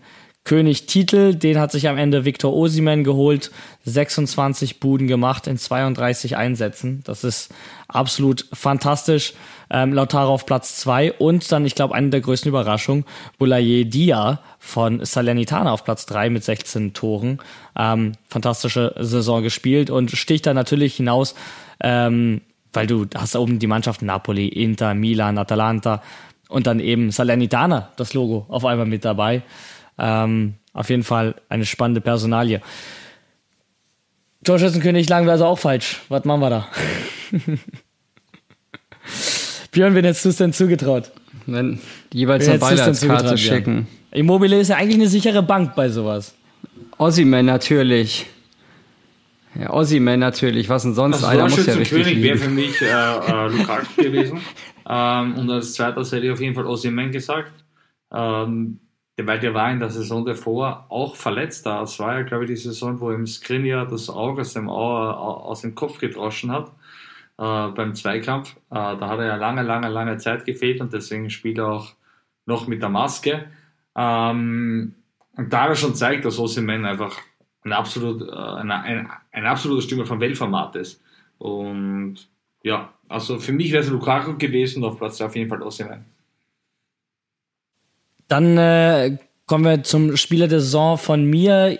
Max, du hattest gesagt, bei dir ist es auch Lukaku, also nicht nur Torschützenkönig, sondern eben auch Spieler der Saison. Ähm, meiner war, und ich wiederhole mich da gerne, so wie ich es damals auch gesagt habe, da spricht so ein bisschen dann der Fanboy aus mir. Paulo Dybala war mein Tipp damals vor der Saison. Ähm, für mich einer der besten Transfers, äh, die, glaube ich, innerhalb der Serie A getätigt wurden in den letzten zehn Jahren, dass die Roma es geschafft hat, äh, ihn zu überzeugen, sich ihn anzuschließen. War wahrscheinlich auch nicht seine erste Wahl, aber er wird es nicht bereut haben, so wie er da angekommen ist, wie er auch empfangen wurde und auch was für eine Saison er gespielt hat. Ähm, er hat trotzdem ja ein Drittel der Saison irgendwie verpasst, ähm, so gerechnet 14 Spiele äh, ist auch ganz schön viel, muss man ja auch sagen. Also ein Drittel auf CDA-Spieltage gerechnet. Ähm, und das war ja auch immer das Problem, was Juventus mit ihm hatte, was Juventus-Fans mit ihm hatten, ist, dass niemals jemand daran gezweifelt hat, dass Dybala ein fantastischer Fußballer ist, sondern dass er einfach zu oft verletzt ist. Was mich ja damals unfassbar aufgeregt hat, weil man als Ersatz für Dybala Paul Pogba geholt hat, wo ich schon gesagt habe, der Mann hat eine ähnliche Verletzungshistorie und die Saison hat mich ja traurigerweise ja, ähm, äh, be, ja gezeigt, dass es, dass es, ja, bestätigt gezeigt, dass es wahr ist. Ähm, Und trotzdem muss ich sagen, hat die Balla für die Roma eine unfassbare wichtige Rolle gespielt auf dem Feld als Leader. Ähm, er hat unfassbar viele äh, wichtige Tore gemacht, äh, Assists aufgelegt, ähm, war einer der wichtigsten Spieler überhaupt für das Team und würde von daher schon sagen, dass er zu den Spielern der Saison gehört, definitiv, ähm, wenn man auf die vergangene Spielzeit zurückschaut. Was ist eure Meinung dazu? Ja, allein die Noten und die Statistiken, die sprechen ja auch genau die Sprache, wenn er halt wirklich fit wäre, was ja bei ihm einfach ein lebenlanges Manko einfach schon ist, was er halt nicht ist und was er halt auch nicht geben kann. Aber wenn du dich halt darauf einstellst als Club, dann hast du noch immer einen Weltklasse-Spieler, der dir halt im besten Fall zwei Drittel der Saison für zur Verfügung steht, aber dafür kriegst du halt wirklich dann auch was geboten, wenn er halt mal am Start ist. Also das, das muss man ihm halt immer auch noch lassen, ist halt meine Meinung. Oder wie siehst du das, Björn? Also wie gesagt, ich mache ein Geheimnis draus, dass Dybala spielerisch äh, genau der Typ ist, auf den ich stehe. Also ich liebe Fußballer, aber Dybala äh, Leute, die einfach, oder Spieler, die einfach ein extrem feines Füßchen haben, eine äh, große Übersicht haben, schießen können, passen können, eine absolute Spielintelligenz besitzen. Also die Baller ist genau der Typ Spieler, den ich liebe und den ich mir noch immer in Schwarz-Blau wünschen würde.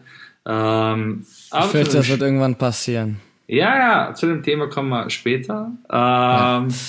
ähm, also Dybala hat einfach bewiesen. Äh, die Roma hat ihn herzlichst empfangen und ich finde, dass er in der Saison der Roma auch extrem viel zurückgegeben hat.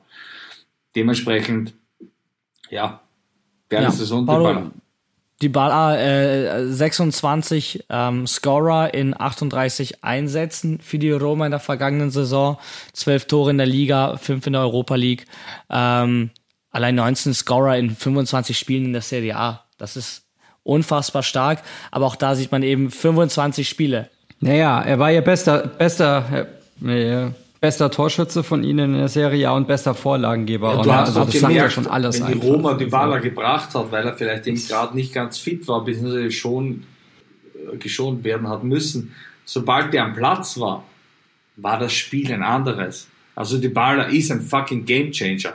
Der Typ kann ein Spiel komplett drehen, der kann dem Spiel einen neuen Charakter geben, der kann eine Intelligenz reinentwickeln, kann die Pässe spielen, kann die Räume aufmachen, kann selber in die Räume gehen, kann selber abschließen. Die Baller ist einfach ein grenzgenaler Fußballer. Und was natürlich ein Riesenvorteil von ihm ist, was wir auch damals in der Prognose gesagt hatten, ist, dass er auch einfach sehr variabel einsetzbar ist. Ne? Also du kannst ihn als hängende Spitze einsetzen, da hat er auch am besten funktioniert. Da hat er ähm, 14 Tore und 8 Assists in 33 Spielen macht auf der Position. Ähm, du konntest ihn aber auch als Mittelstürmer oder als Rechtsaußen einsetzen und auch da hat er funktioniert. Am stärksten als hängende Spitze, das ist auch seine eigentliche Position ähm, auf der 10. Aber ähm, grundsätzlich die Baller flexibel einsetzbar, auf jeder Position gefährlich, Gamechanger, kreativ. Das hatte man bei Juve auch damals gemerkt. Immer wenn er kam, dann wurde das Spiel auch kreativer. Das ist das, was uns irgendwie auch fehlt und deswegen ich diesen Dybala-Abgang auch nie verstanden habe und auch nicht werde. Ähm, macht ihn für mich zu einem der Gewinner der Saison. Absolut. Auf jeden Fall. Also man muss ja einfach mal überlegen, wenn der Kerl einfach mal fit wäre und wirklich, sagen wir mal, 35 Spiele von 38 in der Liga macht oder lass es einfach nur 30 sein. Überleg mal, was der, was der für, was der für Scorer ja, dann auf den absolut. Tisch legen würde. Bin ich komplett bei dir. So, wir haben auf dem Zettel noch die größte Überraschung der Saison und der größte Flop und äh, da ja, werden wir uns äh, widmen nach einer ganz kurzen Pause und hören uns dann gleich wieder. Werbung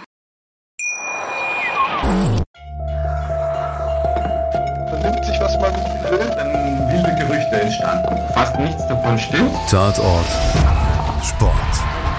Wenn Sporthelden zu Tätern oder Opfern werden, ermittelt Malte Asmus auf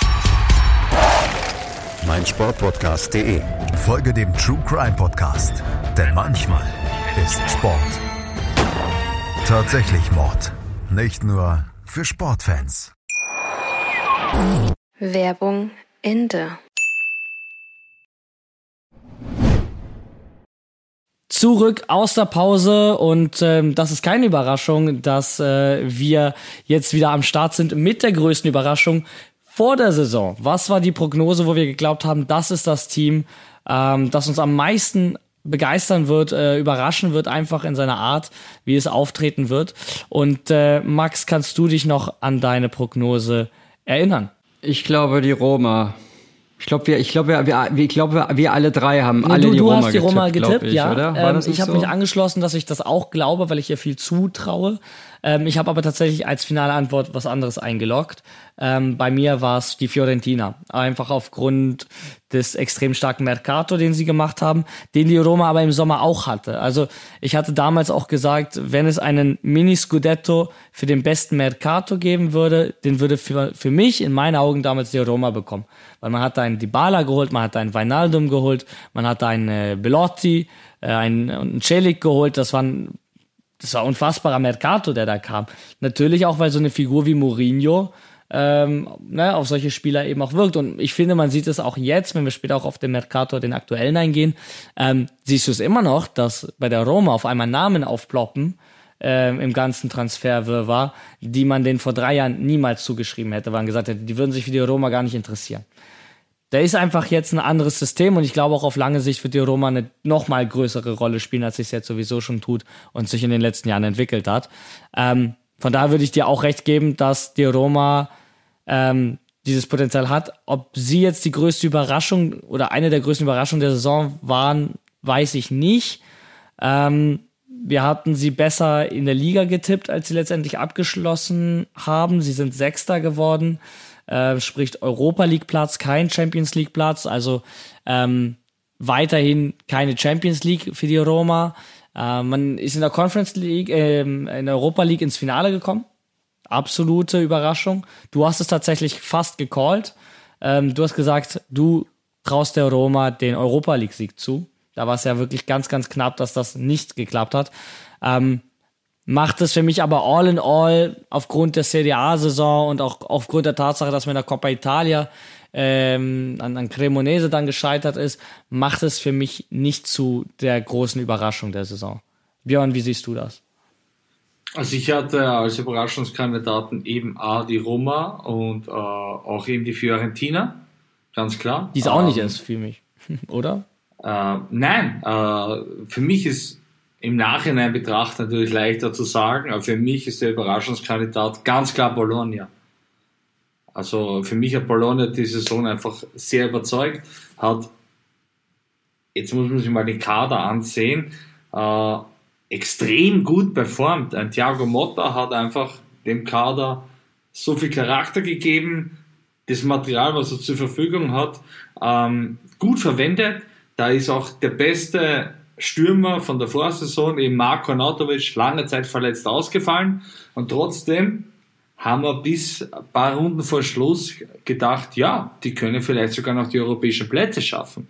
Also der Überraschungskandidat ist für mich ganz klar Bologna. Ähm, vor der Saison hätte ich eben auf die Fiorentina und auf die Roma getippt. Einfach, wie du richtig sagst, die Roma bekommt derzeit Spieler, ähm, die, man, die man ihnen vor ein paar Jahren nicht zugetraut hätte, weil einfach da ein Trainer namens Mourinho sitzt. Und wenn da ein Mourinho sitzt, dann ist auch ein gewisser Schriftzug bzw. eine Unterschrift dahinter, äh, äh, ein, ein, ein, ein, eine, Charakteristik und aber auch dahingehend auch ein bisschen ein Spielerfolg bzw. ein Titelerfolg, weil Mourinho steht für Titel, egal in welcher Art und Weise er die gewinnt, ob das spielerisch jetzt attraktiv oder weniger attraktiv sind, ähm, aber Mourinho holt Titel und er war dieses Jahr wieder ganz knapp davor, einen europäischen Titel zu holen. Und deswegen hätte ich A, die Roma in der Liga weiter vorne gesehen.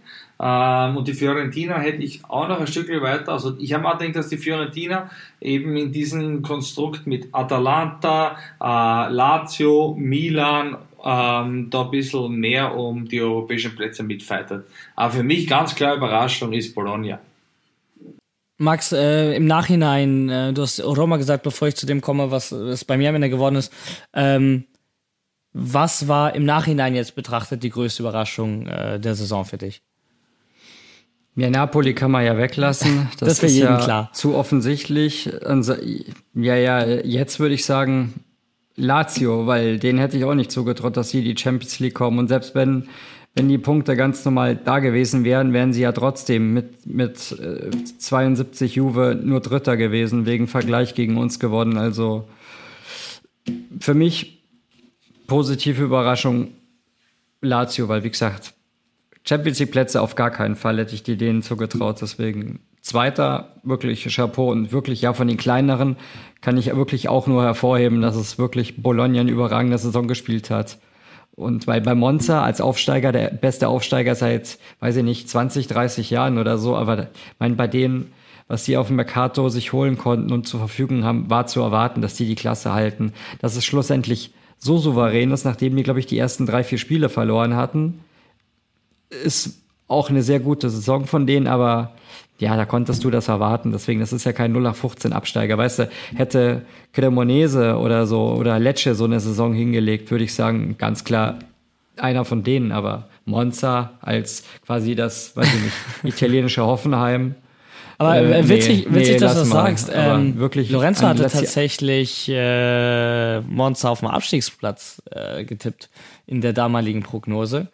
Ähm, weil er sich nicht sicher war, ob dieses ganze Konstrukt in der CDA funktioniert, so wie es in der CDB und davor funktioniert hat, naja, weil es einfach eine andere Liga ist.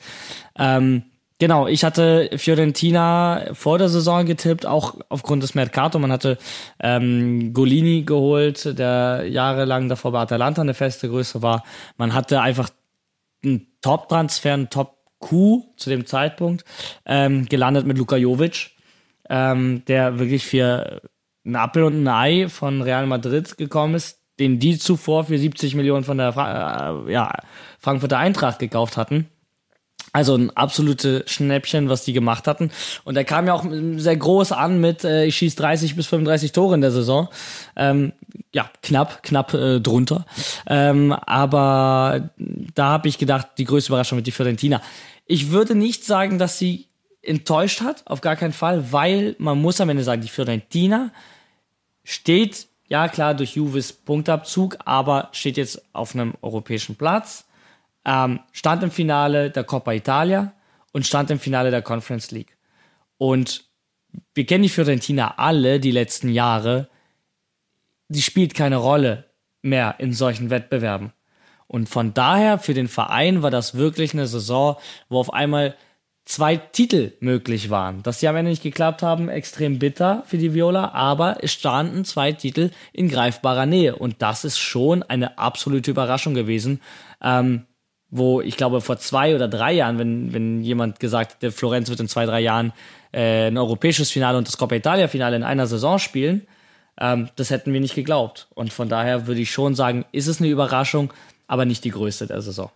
Ja, das ist ja quasi wie bei uns. In der Liga war es okay, samt dem Ziel, was am Ende rauskam. Und in den Pokalwettbewerben, in Galopp national oder international, waren wir halt auch extrem stark unterwegs. Und die Fiorentina auch. Deswegen Pokalwettbewerbe überragend. Auch wenn es am Ende nicht gereicht hat. Aber ja, das jetzt nicht. Also enttäusche. Genau, Was wäre denn so die ich Enttäuschung ja, der Saison, wenn man es mal umdreht also ich glaube, das hätten wir nicht alle gedacht vor der Ja. Saison. Ja, Ähm, Genau, aber jetzt rückblickend drauf geschaut, äh, habe ich mich dafür entschieden, natürlich abgesehen von Napoli, ähm, dass die größte Überraschung dieser Saison für mich der Coppa Italia Run von Cremonese war. In der man bis ins Halbfinale gekommen ist, als Cremonese, die in der Saison auch abgestiegen sind, ähm, in der man Napoli rausgeworfen hat im Achtelfinale, ähm, nur um dann eine Runde später die Roma rauszuwerfen, die am Ende im im Auswärts, auch Auswärts die im wohlgemerkt. Finale, im Europa League Finale am Ende des Jahres stand und Napoli die Meister geworden sind und im Viertelfinale der Champions League standen. Und ähm, am Ende ist man dann an Florenz im Halbfinale gescheitert und das auch, ähm, nachdem man im Rückspiel noch 0-0 gespielt hat und nur das Hinspiel 2-0 verloren hatte. Also macht nach zwei Runden ein 2-0 gegen Florenz, womit man dann nicht den Finaleinzug, ähm, den historischen, geschafft hat absolute Überraschung. Also Cremonese im Halbfinale, wenn man sich vorher den Turnierbaum angeguckt hat, der in Italien ja schon mal vorher ausgelost wird, wer gegen wen Sieger A gegen Sieger B spielt und klar war, okay, das wird hier irgendwie auf Napoli und die Roma äh, hinauslaufen, wir lagen ja auch während der Saison komplett falsch mit unseren Coppa Italia-Prognosen. Komplett. Und das ist eine Überraschung für mich. ja, direkt, zack. Ey, direkt voll verkackt. Wir noch so, ja komm, lass uns mal den Baum aufstellen. Das war schon alles falsch. Da hat mir nämlich Napoli schon über Cremonese getippt. Da war schon der Baum wieder nicht, nicht funktioniert. Und da haben wir die Roma rüber getippt. War auch dann vorbei. Da sind schon die Nadeln ausgefallen. Gehofft, wir haben dann die Fiorentina drüber getippt und hatten schon ein bisschen gehofft, dass Cremonese das Wunder schafft und dann auch noch gewinnt. Aber äh, das sollte dann tatsächlich äh, nicht, nicht mehr sein.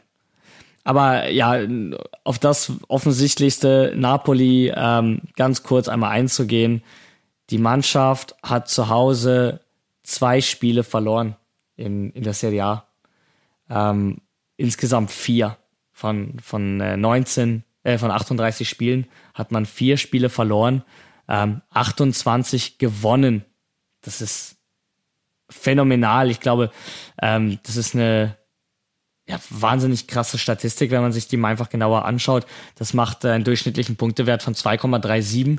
Ähm, am Ende hat man 77 Tore geschossen und nur 28 kassiert. Äh, wobei man sogar auswärts weniger kassiert hatte als heim. Es ist ähm, wirklich, wirklich beeindruckend, kann man immer nur wieder sagen. Na, absolut. Äh, kurzzeitig, kurzzeitig haben wir dann vielleicht knacken den Rekord von Juve äh, mit dem Punkt der Maximum. Die hatten ja einen extrem guten Run. David wird es wahrscheinlich freuen, dass sie es nicht geknackt haben. Sehr. Diese 102 Punkte, das bleibt unser Rekord. Genau, aber gefühlt waren die eigentlich am perfekten Weg dahin. Also die haben echt unaufhaltsam gewirkt, äh, was sie in der Liga und vor allem auch international hingelegt haben. Aber dementsprechend, gut, haben sie es nicht geschafft, aber im Endeffekt das ist für mich ein verdienter Meister, weißt du? Also der, die haben ganz klar die Meisterschaft ganz klar verdient, die haben durchgehend gut performt und äh, das ist für mich ein verdienter Meister. Da ist nicht am letzten Spieltag irgendwie erst entschieden worden, wie die Saison davor. Ähm, von dem her Hut ab Napoli. Ja, da können wir, glaube ich, alle unterschreiben und äh, das damit auch schließen. Ähm, jetzt haben wir über ja, die größte Überraschung im positiven Sinn gesprochen. Was ist denn die größte Enttäuschung der Saison? Und da konnten wir natürlich keine Prognose ähm, im Vorhinein abgeben. Das können wir jetzt ja nur rückwirkend besprechen. Und da würde ich auch wieder dir das Wort geben, Björn auf die ganze Saison gesehen, auch gerne wettbewerbsübergreifend, was war für dich die größte Enttäuschung der Saison? Das kann ein Team sein, das kann aber auch ein einzelner Spieler gewesen sein. Einfach, wer, von wem hast du dir einfach mehr erwartet, der am Ende nicht liefern konnte? Okay, wenn du jetzt einen Spieler mit einbeziehst, dann muss ich nachdenken. Äh, spielerisch, die größte Enttäuschung hat sich für mich bewahrheitet, war einfach Hellas Verona, die einfach äh, die Saisonen davor echt gut waren dann einfach Haus und Hof verkauft haben, äh, jeden Spieler, der einfach wirklich gut ist, einfach mal abgegeben haben, da war es irgendwie absehbar, dass die einfach dann wirklich sich im Tabellen einfach am Tabellenende finden werden. Ich bin froh, dass sie es geschafft haben, äh, dass sie in der Liga bleiben, weil es einfach ein Traditionsverein ist, aber die Enttäuschung hat sich abgezeichnet, vielleicht ist dann auch unter Anführungszeichen ein bisschen weniger Enttäuschung, aber es hat sich einfach bestätigt, weil die einfach Haus und Hof verkauft haben. Und von einem Spieler, der mir am meisten enttäuscht hat, ohne da jetzt irgendwie parteiisch zu klingen, aber ist ganz klar für mich Flavovic. Also Flavovic ist für mich ein, ein großer Flop mit der Ketelare natürlich, aber der Ketelare kann man sagen, okay, er ist neu in der Liga und er ist noch jung, aber Flavovic kennt die Liga, hat da öfters performt, hat in der Liga sehr, sehr gut performt und deswegen ist für mich einfach auf spielerisch gesehen, ist für mich Flavovic ähm, ja, der Flop der Saison. Max, wie schaut es bei dir aus? Das kann ich mit dem Flop der Saison genauso unterschreiben, einfach, also was die Spiele angeht. Ich habe zwischen Flauerwitsch und der Lara habe ich hin und her jongliert und habe halt dann ohne mich mit Björn abgesprochen zu haben wohl gemerkt und habe mir halt dann auch genau das gleiche gedacht. Ketelare seine erste Saison, Flauwitsch kennt die Liga, Piep, dies, das, Ananas und schlussendlich habe ich mich dann auf, auf Fla halt einfach dann festgesetzt, weil ich mir denke, ja, für die Summe und dann seine erste ganze Saison bei Juve, da hätte schon mehr gehen können, trotz Hin Hick und Hack bei Juve. Also da gab es auch andere Spieler wie Danilo, die halt echt eine gute Saison gespielt haben und dass der schon mit zum Ende seiner Karriere langsam geht und Flauwitsch eigentlich erst am Anfang ist. Also da habe ich mir schon mehr erwartet. Und bei den Teams, ja, gut, ich meine, ich habe bei der Mercato-Folge ja gesagt, dass Hellas Haus und Hof verkauft hat. Ich glaube, ich habe sogar erwähnt, glaube um die 40 Scorer waren, dass die sie da quasi verkauft haben und dass das bei einem Abstiegskandidaten nicht gut gehen kann. Weiß also jeder, der jetzt auch italienischer Meister ist, äh, der von da gekommen ist. Mhm. Deswegen, ja, also die Enttäuschung der Saison für mich, also Hellas, aber sie haben es halt schlussendlich auch geschafft, wo ich froh drum bin. Aber eigentlich, ähm, ja, als Team Sampdoria, muss ich sagen, weil die ja so unfassbar kläglich abgestiegen sind, so souverän wie es Napoli gemacht hat, überraschend so sang- und klanglos ist ja die Sampdoria untergegangen. Ich meine, ich habe sie schon unten reingetippt, weil die auch wieder ähm, so einen Seniorenkader haben. Also da würde die alte Dame zu denen passen vom Namen her als bei euch. Und ja, und die haben auch, die haben auch, die hatten auch kein Geld, dass sie was Gutes holen und die Rest, den letzten Guten haben sie auch abgegeben mit Kandreva, der noch ihr bester Spieler war zu Salernitana, was ich auch nicht verstanden habe. Vielleicht wusste der schon, dass einfach bei Sampdoria Land unter ist, keine Ahnung. Und ja, hat sich dann schlussendlich bewahrheitet. Aber dass sie wirklich so sang- und klanglos untergehen, da, damit hätte ich nicht gerechnet. Also das war ja wirklich, ich hätte eher gedacht, dass Cremonese so sang- und klanglos untergeht, anstatt die Sampdoria. Also war so mein Gedanke irgendwann in der Saison. Sind, sind sie ja am Ende beide. Ähm, ich habe tatsächlich, äh, jetzt wo ihr es nochmal sagt, mit dem Einzelspieler auch, dann wäre es ja eher eine positive Überraschung der Saison bei mir noch äh, Rabiot, wie er sich bei Juve die Saison äh, entwickelt und geschlagen hat, nachdem er seinen Wechsel zum Man United da nicht äh, geklappt hat, weil er äh, bei Juve einfach mehr verdient hat und da bleiben wollte. Ähm, und sich dann jetzt aber wieder verdient gemacht hat, weil er natürlich aber auch die Vertragsverlängerung wollte. Ne? Ähm, die hat er ja jetzt auch bei Juve bekommen. Aber das wäre vielleicht auch nochmal positiv zu erwähnen. Ähm, bei der größten Enttäuschung habe ich jetzt explizit nicht einen Spieler rausgesucht, sondern du hast es mir jetzt eigentlich schon vorweggenommen, Max ähm, Sampdoria, auch bei mir. Ähm, Traditionsverein, ähm, als Juventino immer schwer zu sagen, dass man andere Vereine sympathisch findet, weil jeder hasst uns. Ähm, aber Sampdoria, äh, da hat man auch natürlich so gewisse Reibungen, fand ich aber immer sympathisch. Auch in, in Genua ist das der Verein, den ich sympathischer, ähm, cooler finde. Ähm, auch nicht zuletzt mit der Fanfreundschaft mit dem FC St. Pauli. Ähm, aber das war wirklich eine absolute Seuchensaison mit einem Punktewert, äh, Punktedurchschnitt von einem halben Punkt pro Spiel. Ähm, so steigst du halt am Ende ab. Du verlierst 25 Spiele. Ähm, wir haben es gerade gesagt, Napoli hat 28 Siege, wird Erster. Ähm, Sampdoria hat 25 Niederlagen, wird Letzter. Und ähm, das auch völlig zu Recht. Also das sind einfach Statistiken von Mannschaften, die auf den Plätzen landen, wo sie am Ende leider hingehören, äh, wenn man es in 38 Spielen eben nicht schafft, ähm, zu überzeugen. Und äh, es ist schon sehr, sehr krass, wenn man sich aber einfach das alles mal anguckt und sieht, dass, dass so viele Tore wie Napoli geschossen hat, eigentlich Sampdoria schon kassiert hat mit über 70. Und das sind einfach äh, ja Zahlen eines Absteigers, das Pirlo jetzt übernommen hat. Ähm, bin ich ein bisschen skeptisch, weil ich finde es unfassbar undankbar, was Pirlo für Station hat in seiner jungen Trainerkarriere bisher. Ähm, mit Sampdoria jetzt in der Serie B bin ich halt noch unentschlossen, weil es ist unfassbar undankbar.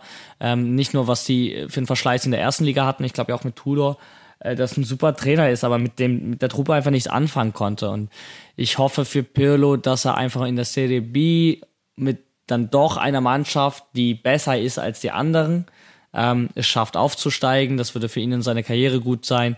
Es wäre für Sampdoria gut, wenn man wieder in die Serie A kommt, also genauso wie Stadtrivale Genoa es nach einem Jahr wieder geschafft hat, ähm, dann auch wieder hochzukommen, sodass wir auch bald wieder ein, ja, ein Derby äh, der Hafenstadt in der Serie A sehen dürfen und nicht in der Serie B. Ähm, von daher einfach die, die größte Enttäuschung, ähm, weil ich glaube, da hätte ich sie vor der Saison auf gar keinen Fall hingetippt. Keiner von uns hat sie in die Absteiger getippt. Ähm, dementsprechend, äh, ja, Überraschung, aber definitiv nicht im äh, positiven Sinne, muss man dazu ja sagen. Das Einzige, was Pirlo mal irgendwie zuschreiben kann, ist, er hat jetzt einen Starspieler namens Borini im Verein. Äh, vielleicht kennen wir bei Juve auch noch. Vielleicht reißt er ihn raus. Äh, schauen wir mal. Ähm, Also ich gebe jetzt eine Prognose ab. Ich denke nicht, dass Sampdoria gleich wieder den Aufstieg schaffen wird. Nicht mit dem Kader. Ja, da muss auf jeden Fall im Sommer noch was passieren. Ähm, ich denke auch, da wird auch noch was passieren, weil es ja schon so ist, dass wenn du es nicht schaffst, direkt wieder aufzusteigen, es einfach von Jahr zu Jahr unfassbar äh, schwierig wird, es wieder zu schaffen. Und ähm, dann lieber jetzt einmal investieren, direkt wieder aufsteigen, genau wie es Genua äh, gemacht hat, und dann ähm, wieder Attacke und angreifen. Ähm, muss man sich verjüngen. Max, du hast Rentnertruppe gesagt, das trifft ganz gut. Ähm, Guayarella hat jetzt seine Karriere beendet. Den muss man auch ersetzen, weil der trotz hohen Alters ja genetzt hat wie, wie ein Bomber. Ähm, dementsprechend äh, viele, viele Baustellen, die Pirlo da ähm, zu bewerkstelligen hat, aber ich traue es ihm zu, weil es ist ein intelligenter Mann. Ich hätte ihn auch gerne länger bei Juve gehabt, weil ich gl glaube auch bis heute, dass es auf lange Sicht funktioniert hätte. Der Verein war einfach nicht bereit, sich so sehr zu wandeln, wie es nötig gewesen wäre. Jetzt muss man sich wandeln und auch das tut man jetzt nicht richtig, weil Allegri ist weiterhin Trainer. Also irgendwie ähm, so richtig einen richtigen Umbruch möchte Juve auch nicht machen. Ähm, ich habe jetzt aber tatsächlich noch eine Frage mitgebracht, beziehungsweise ähm, eure, eure Meinung würde ich gerne dazu wissen. Wir haben natürlich mit Monster einen Aufsteiger gehabt, der nicht so ein klassischer Aufsteiger ist, einfach weil da ein Projekt hintersteckt, weil Geldgeber hinterstecken und weil man auch Transfers gemacht hat äh, vor der Saison, die nicht für einen Aufsteiger äh, normal sind. Ne? Wir haben äh, Alessio Cranio gehabt, der ist ja jetzt weitergezogen zu Sassolo, aber ähm, der ist zu Monster gewechselt und ein gewisser Pessina ist zurück zum Monster. Zurück, weil er kommt aus der Region, ähm, ist auch direkt Kapitän geworden. Und da wäre meine Frage an euch. Ähm, würdet ihr sagen, dass die hohen Erwartungen an Pessina bei Monster als Aushängeschild, ähm, als Starspieler, dass er die am Ende der Saison erfüllen konnte? Ähm, prinzipiell muss man sagen, dass Monza, auch wenn sie ein Aufsteiger sind, äh, auf jeden Fall die Erwartungen erfüllt hat, weil ich glaube, dass sich eigentlich jeder Serie A-Fan äh, sicher war, dass Monza nicht gleich wieder runtergehen wird und dass Monza eigentlich doch im oberen Mittelfeld mitspielen wird. Weil, wie du richtig sagst, die haben ja eigentlich recht, recht gute Kicker geholt, eben mit einem Pessina, äh, mit einem Cranio, mit einem Armando Izzo, mit einem Stefano Sensi, der diese Saison, glaube ich, halbwegs unverletzt blieb. Ähm, aber auch ein Pessina, finde ich, hat seine Sache relativ gut gemacht. Ähm, auch wenn er vielleicht ein bisschen offensiver normalerweise agiert, aber er ist doch zu seinen Handvollen Toren gekommen und auch Assist. Und ich denke, dass ein Pessina auf jeden Fall äh, Monza Charakter verliehen hat, beziehungsweise äh, einer der Identifikationsfiguren von Monza ist. Und Monza hat einen guten Job gemacht, muss man sagen, als Aufsteiger. Und deswegen finde ich auch, dass Pessina einen guten Job gemacht hat. Der ja auch einfach als, äh, Euro, ja, als Europameister ne, zu einem Aufsteiger gewechselt ist. Also ähm, ganz, ganz verrückter Transfer eigentlich. Ähm, ja, bin ich, bin ich ganz deiner Meinung. Also Pessina äh, hat seinen Job gut gemacht, hat sich ja als würdiger Kapitän ähm, von dieser Mannschaft erwiesen und ich glaube halt einfach auch, weil es ein Projekt ist, Monza wird in den nächsten Jahren einfach noch eine größere Rolle spielen.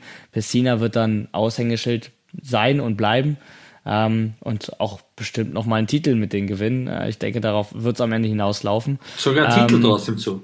Ja, ich, ja, wenn das Projekt Monster so weitergeht, man immer mehr Spieler holt, dann noch mehr Geld reingepumpt wird. Ähm, Galliani ist da ja immer noch äh, kräftig dabei dann kann ich mir vorstellen, dass am Ende eine Coppa Italia auch mal dabei rumkommt. So, es wird nicht der Scudetto sein, aber eine Coppa Italia traue ich denen auf jeden Fall zu. Und einem Pessina als Aushängeschild ähm, auch. Also es, ich, ich habe so ein bisschen das Gefühl, Pessina könnte das für Monster sein, was Verratti bei Paris war. Weil ähm, als Verratti zu Paris gekommen ist, kannte man den ja auch nicht so wirklich. Ähm, der das war kam von Vino Pescara, also der, der ist von der genau. Serie B zu einem künstlich aufgeblasenen großen Verein gewechselt. Also genau, der, aber der, das genau das, das, das will ich vergleichen. Genau, du hast einen Strategen dann aber, der auf dem Platz eine extrem große Rolle eingenommen hat. Verratti ja bis heute einfach wichtig für Paris und genau das, glaube ich, wird Pessina eben auch für, für das Konstrukt äh, Monster sein. Verratti ist übrigens für mich einer der most underrated Player überhaupt. Ja, ich wollte den mein ganzes Leben lang immer bei Juventus sehen, auch weil er Juventino ist. Ähm, ich hoffe darauf, dass es äh, nochmal passiert, aber ich glaube, jetzt wird er halt langsam auch alt. Ich ja. habe das Gefühl, diese Spieler, die ich bei Juve haben möchte, kommen erst zu uns, wenn überhaupt, wenn sie den Zenit überschritten haben. Und dann ist es so ein bisschen wie so ein, weißt du, du hast so ein, so ein idealisiertes Bild im Kopf von Verratti bei Juve, genau wie Pogba zurück bei Juve und dann haut dir die Realität äh, die, die Beine weg, weil sie sagt, ja, der Spieler ist aber nicht mehr in seiner Prime, der Spieler ist nur noch verletzt, der Spieler ja. ist dies, der Spieler ist das und es wird nie so schön, wie man sich immer äh, ja, erträumt hat. Meiner Meinung zu Piscina noch, ähm, ja, ich finde, er war halt wirklich stellvertretend für die gute Saison als Aufsteiger. Hat auch wirklich ähm, im Vergleich zu den zwei Saisons davor wirklich gefühlt fast alle Spiele gemacht, sonst war er immer irgendwie verletzt oder so. Hat auch so viele Tore gemacht wie schon lang nicht mehr, auch wenn einige Elfer dabei waren, aber trotzdem, ähm, ja, wirklich, hat ja direkt bei, bei der Verpflichtung die, die Binde bekommen, ist in der Stadt geboren. Also, wie gesagt, bin ich auch ganz eurer Meinung, Aushängeschild des Teams in der Zukunft ist ja auch noch relativ jung, mit 24, der wird ja erst nächstes Jahr 27, also wirklich noch seine Prime vor sich. Und ähm, zu Verratti, ja, ist zwar ein bisschen strange, so Italiener in Frankreich und so, aber der ist ja gefühlt wirklich seit er seit seine Karriere losging, ist er ja bei denen. Und jetzt kommt er ja auch schon langsam so ins in den Herbst seiner Karriere, ist halt öfters auch verletzt und alles und seit zwei Jahren, zwei, ja so letzte, vorletzte Saison, finde ich, baut er halt schon echt ordentlich ab, wo du dir halt echt Gedanken machen solltest, ob du wirklich hier so ein Spieler, der halt wirklich zehn 10, 12, 13 brutto verdient, Millionen. Aber dafür sind wir ja prädestiniert, solche Spieler willst. zu holen. Ne? Große Weil, Umbruch schreien und dann solche Transfers machen, das können wir gut. Ich kann ihn mir aber auch irgendwann nochmal bei euch vorstellen, das würde mich auch nicht äh, überraschen tatsächlich. Also äh, ich glaube, Verratti werden wir auf jeden Fall nochmal bei einem Club in der Serie A sehen. Ich hole lieber Dybala. Na, na, Björn, so ja, jetzt ist er zuletzt, der jetzt ist er, jetzt ist ja Verratti zuletzt in Spanien bei Atletico im Gespräch. Ich wissen ja viele Hörer, ich habe ja viel für Atletico übrig. Da hoffe ich auch nicht, dass da der Kelch vorbeigeht, weil erstens Gehalt viel zu hoch ist und sich keiner leisten kann. Und als Backup nur für den Kapitän Koke, nein, danke. Da sollen sie lieber, weiß ich nicht, irgendwen holen, aber selbst als Stammspieler viel zu teuer und langsam am Scheideweg der Karriere. Nee, nee, nee. Der soll mal da bleiben, wo er Jetzt, ist. Jetzt, wo wir auch so viel über Überraschungen gesprochen haben, ähm, ganz interessant, äh, Lorenzo tippte vor der Saison Sassuolo auf äh, Platz 7. Das wäre ein Conference League Platz. Ähm, nicht zuletzt auch aufgrund von Spielern wie Berardi. Und ähm, da will ich eigentlich so ein bisschen jetzt die Brücke schlagen zu unserem Thema Transfermarkt. Mercato äh, geht wieder los. Berardi ewig schon bei Sassuolo. Ähm, eigentlich ewig gehört der Juventus. Juventus hat ihn äh, immer die Option gehabt, ihn zurückzukaufen, diese Option aber niemals ähm, ja, in Anspruch genommen, ist bei Sassuolo geblieben, wurde dann auch fester verpflichtet und so weiter. Ähm, jetzt geht's los, dass man ähm, drüber spricht, ihn doch zu holen. Berardi zu Juve ähm, oder Berardi zu Lazio. Das sind zwei ja, realistische Optionen, die gerade genannt werden. Ich sehe ihn tatsächlich realistisch gesehen bei Lazio, ähm, würde ihn aber sehr gerne in unserem Trikot sehen. Äh, Personalie Berardi, Sassolo, die ja ein bisschen auch in der Saison enttäuscht haben, am Ende glaube ich, Platz äh, 12, äh, wenn ich mich nicht irre, belegt haben, 13. Ähm, 13, ja. Was äh, eure Gedanken dazu sind. Und so am Rande, Sassolo hat heute ein Testspiel äh, gegen Real Vicenza 22 zu 0 gewonnen. Also ich glaube, die nächste Saison wird vielleicht ein bisschen besser. Wieso? Und Berardi 22 Nein, das hat sogar Pina Monte getroffen. Ich glaube viermal oder so. Nee, also... Ja. Das heißt was. Berardi, Berardi hat zweimal getroffen, glaube ich. Ein Elfmeter und eins Nummer. Also eure Meinung zu, zu äh, Berardi und äh, einem möglichen Wechsel zu Lazio oder Juve? Ja, da sind Björn und ich relativ schon lange einer Meinung. Also wenn ich mich jetzt nicht falsch entsinne, dass wir beide große Berardi-Fans sind. Er ist ja auch bekennender Keiner ist perfekt. Ich hätte ihn am liebsten schon lange bei uns gesehen. Schon lange. Ich krieg heute noch das Kotzen, dass ich, dass er nicht bei uns ist. Und wenn er zu Lazio geht, gut, ist ein sinnvoller Schritt. zu Juve muss jetzt nicht sein, aber würde, würde auch quasi, also er, sagen wir es so, er würde, er würde jedem italienischen Team gut zu Gesicht stehen, weil er halt ein genialer Kicker ist. Aber, Aber warum, warum Ja, ist er, ich- dieser nächste Step, dieser Next Step bei einem Spieler, der Europameister ist, ähm, der Nationalspieler ist, ähm, der ist bei ihm immer ausgeblieben. weiß ich nicht, vielleicht ist er so ein, so ein Wohlfühlspieler. Berardi, Berardi ist sicherlich ein genialer So Safety First mäßig. Den ich aber aktuell nicht bei Inter Mailand sehe, weil er einfach null ins System passen würde. Ähm, ich sehe ihn auch nicht bei Juventus, weil er meiner Meinung nach nicht ins System passt. Aber ich sehe ihn bei Lazio. Wir sind ganz klar bei Lazio. Ich denke, dass Sari eine perfekte Verwendung für so einen Spieler hätte. Und deswegen denke ich, dass der wirklich kommende Saison das Lazio-Dress tragen wird, damit auch in der Champions League vertreten sein wird und da wahrscheinlich auch eine gute Figur machen wird. Was man schon sagen muss, dass Berardi ähm, vor allem als Europameister, was ich mich so recht entsinne, jetzt nicht die beste Figur gemacht hat im Nationalteam. Ähm, aber ich denke, dass der in ein System von Sari, respektive Lazio, sehr, sehr gut reinpassen würde. Berardi hätte uns vor allem ähm, zur letzten Weltmeisterschaft auch in der Qualifikation schießen können. Genug Chancen hatte er da. Ähm, das weiß ich noch, dass ich da völlig verzweifelt war, was er gegen die Schweiz und gegen Mazedonien da, Nordmazedonien liegen gelassen hat. Das hatte mich irre gemacht. Ähm, aber das ist halt auch irgendwie so ein bisschen das Phänomen in der Serie A, ist er halt genial. Das Ciro Immobile, Totti äh, Phänomen. Aber in, in er perfekt nationalen- nach Rom, oder? Berardi zu Roma. Nein, nach Rom, generell. Ciro Immobile, Totti. Ach so, äh, ja, stimmt. Ja, dann passt er Ja. perfekt in die ewige Stadt. Ja, das stimmt. Zieht sich irgendwie so ein bisschen durch die Historie. Ja? Ja, krass, stimmt tatsächlich. Wahnsinn. Ähm, ja, aber generell, also Sassolo, ähm, wir sprachen nämlich vor der Saison darüber, ähm, dass es irgendwie immer so ein Ausbildungsverein bleibt, ne? Und deswegen Platz sieben schon sehr ähm, ja nicht ganz realistisch für Sassolo ist, obwohl sie immer oben mitspielen, aber am Ende europäisches Geschäft dann doch etwas unwahrscheinlich. Und wir haben es ja jetzt gesehen, Berardi wird wahrscheinlich den Verein verlassen. Ähm, Locatelli hat äh, Sassolo verlassen Richtung Juve schon. Ähm, jetzt Fratesi, Davide Fratesi zu Inter Mailand, da werden wir gleich auch drüber sprechen. Eben, also das sind alles Spieler, ähm, die wirklich bei Sassolo ausgebildet werden und dann zu den nächsten größeren Verein gehen. Was ja eben dann diese Frage aufwirft, wie es sein kann, dass ein Domenico Berardi so lange bei Sassolo geblieben ist, obwohl es eigentlich ein Ausbildungsverein ist. Ähm, aber er war immer die wichtige Stütze, dass dieser Verein auch kontinuierlich da oben mitgespielt hat, im Mittelfeld sicher war, ähm, nichts mit dem Abstieg zu tun hatte. Auch diese Saison hatte Sassolo nichts mit dem Abstieg zu tun. Ähm, aber es wird auf jeden Fall spannend zu sehen sein, ähm, ja, A, wen der Verein noch hervorbringt in Zukunft und B, ob, wenn Berardi tatsächlich wechseln sollte, so ein bisschen dieses Konstrukt, äh, was sich auf, auf einen Berardi ähm, ja, konzentriert, auch ähm, einbricht. Wir gehen jetzt nochmal in eine letzte Pause, hören uns dann wieder, denn dann sprechen wir über den Mercato. Der Sommer ist da, der Mercato nimmt wieder Fahrt auf. Wir sprechen über bereits geschehene Transfers und natürlich über Transfergerüchte, die gerade zwischen Juve und Inter Mailand so richtig Potenzial für ja, eine kleine Diskussion zwischen uns äh, ja, bereithält. Wir hören uns also gleich wieder und bis gleich. Werbung.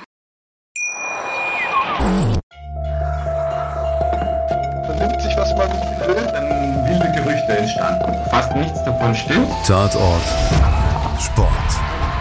Wenn Sporthelden zu Tätern oder Opfern werden, ermittelt Malte Asmus auf meinsportpodcast.de. Folge dem True Crime Podcast, denn manchmal ist Sport tatsächlich Mord. Nicht nur für Sportfans.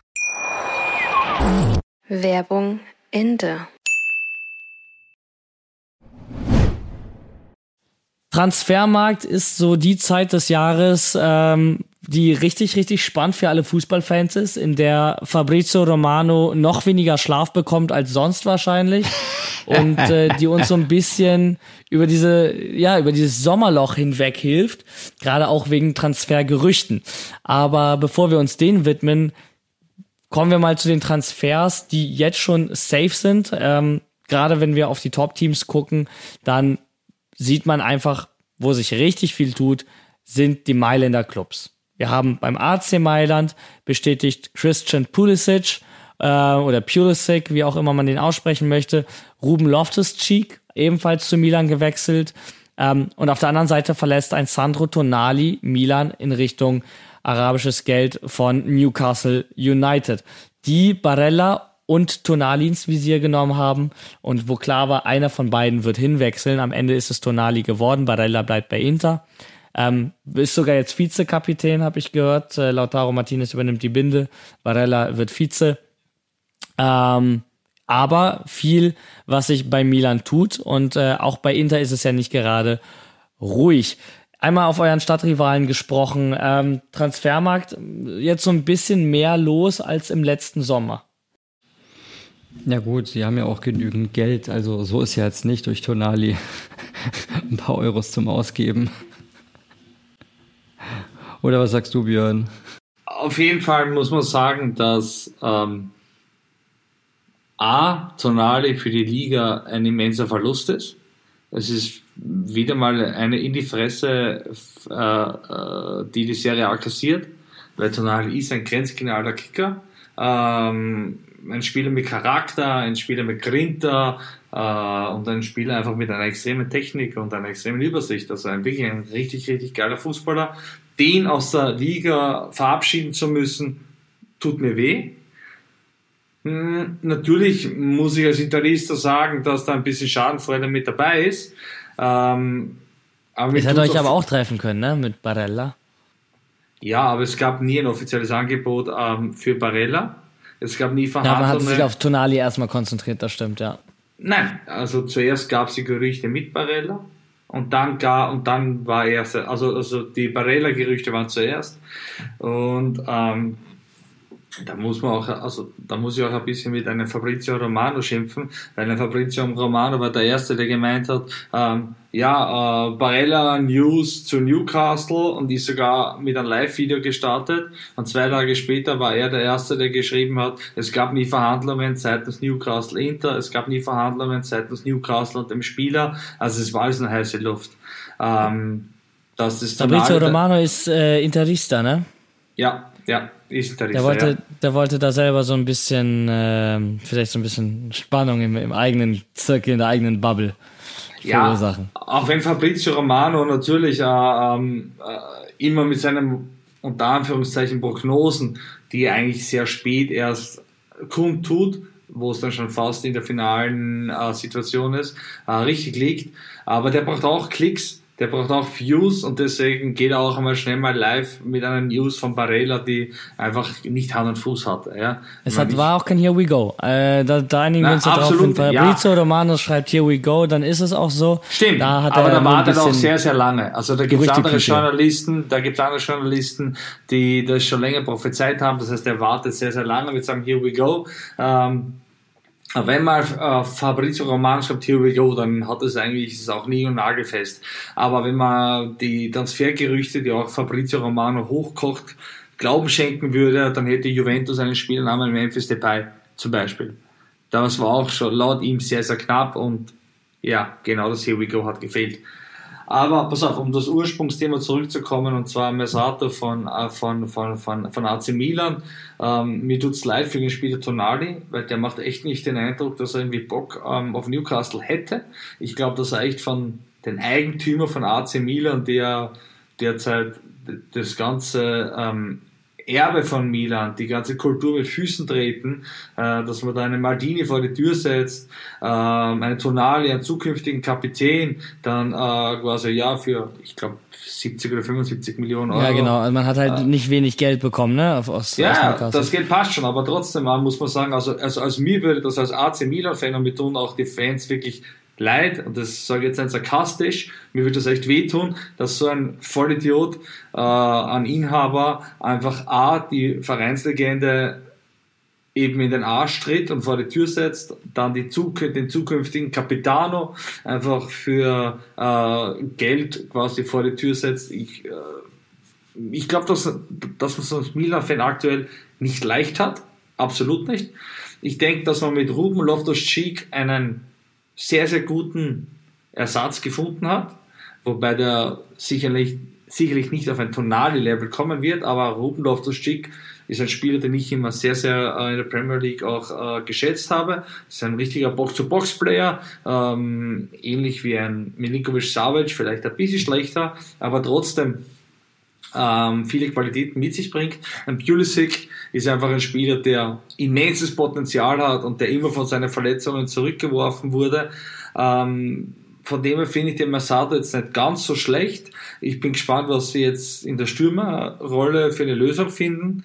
Ähm, weil da brauchen sie auf jeden Fall auch noch jemanden. Ähm, aber ja, mit der Vereinsführung kann man meiner Meinung nach allein vom Charakter her nicht zufrieden sein als Milan-Fan. Max, wie siehst du das? Nee, da kann ich Björn nicht viel widersprechen. Also ich sehe das exakt genauso. Also brauche ich auch nicht viel dazu sagen. Ist quasi meine Gedanken kopiert einfach. Also wirklich krass, was da wirklich zuletzt passiert ist, mit Maldini vor die Tür gesetzt und gleich Maldini äh, und Tonali hinterher verkauft. Also auch wenn ich nicht sonst viel Mitleid habe, da kann man schon echt fast Mitleid haben. Also wenn ich mir das auf unsere Seite überlege, wenn, wenn die einen Zanetti rausschmeißen würden und dann einen Barella oder so oder Bastoni hinterher verkaufen würden, pff, also da wird mir schon die Düse gehen. Aber gut ist ja nicht quasi unser Problem, was den Club angeht, aber für den italienischen Fußball ist schon echt beschissen, dass Tonali weg ist, aber gut. Eben, eben, also gerade dieses junge Italiener auch in der heimischen Liga halten, weil eine starke Nationalmannschaft auch immer aus ähm, ja, Serie A-Spielern bestanden hat. Das äh, war einfach der Fußball, der in Italien gespielt wurde, wurde auch von, von der Nationale gespielt. Das heißt, die Spieler mussten sich da nicht sonderlich umgewöhnen.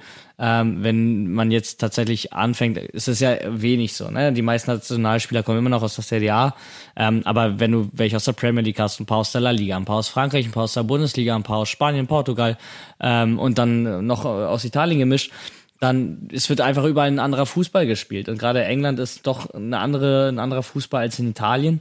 Ähm, Wenn es jetzt nur Tonali ist, dann wird es jetzt nicht den größten Impact auf die Nationale haben. Aber ne, da, wo mit den Scheinchen gewedelt wird, ähm, da gehen die Spieler ja heutzutage leider hin. Und äh, man sieht es ja auch, und wir werden darüber auch gleich sprechen, die Angebote, die aus Saudi-Arabien kommen, wo Spieler hinwechseln, die teilweise auch noch absolut fähig sind, im, auf europäischem Top-Niveau zu spielen. Für Traditionsvereine, in die sie sich als kleine Kinder äh, verliebt haben, warum sie überhaupt Fußballfans geworden sind. In Wettbewerben, wo wir heute noch als erwachsene Männer ähm, Gänsehaut kriegen, wenn wir die Champions League Hymne hören, äh, beispielsweise. Also solche Wettbewerbe zu verlassen, weil einfach mit größeren Geldschein gewunken wird. Und ähm, das ist bei Newcastle ja nichts anderes, weil der Verein einfach ja auch ähm, von, von äh, ich glaube sogar saudi-arabischen Investoren ähm, geführt wird, ja. die dann auch noch zum Königshaus gehören. Ähm, aber das wird sonst jetzt politisch. Aber das ist alles nicht schön, was da irgendwie im europäischen Fußball passiert. Ähm, das macht mir auch große Sorgen und äh, dass die Liga, die Serie A in dem Fall mal wieder im Sommer ähm, Aushängeschilder und starke Spieler ans Ausland verliert, gerade auch an die Premier League, ist äh, sehr, sehr schade. Letztes Jahr mit einem Skamaka, ähm, der Angebote hatte von Juve, von Inter, sich am Ende für West Ham entschieden hat. Ganz sicher nicht, weil es da besseres Essen, schönere Sonne und geileren Fußball gibt, sondern einfach mehr Geld hintersteckt. Ähm, deswegen wird auch jetzt drüber geredet, dass er wieder zurückkommt und das kann ich mir bei einem Tonali auch vorstellen. Zwei Jahre Premier League und dann wieder zurück nach Italien. Ähm, ist trotzdem schade, weil die CDA ist dabei zu wachsen und wird immer wieder zurückgeworfen, weil man diese Spieler verliert, die die Liga einfach auch ähm, ja, pushen und äh, attraktiver machen, auch zum Schauen.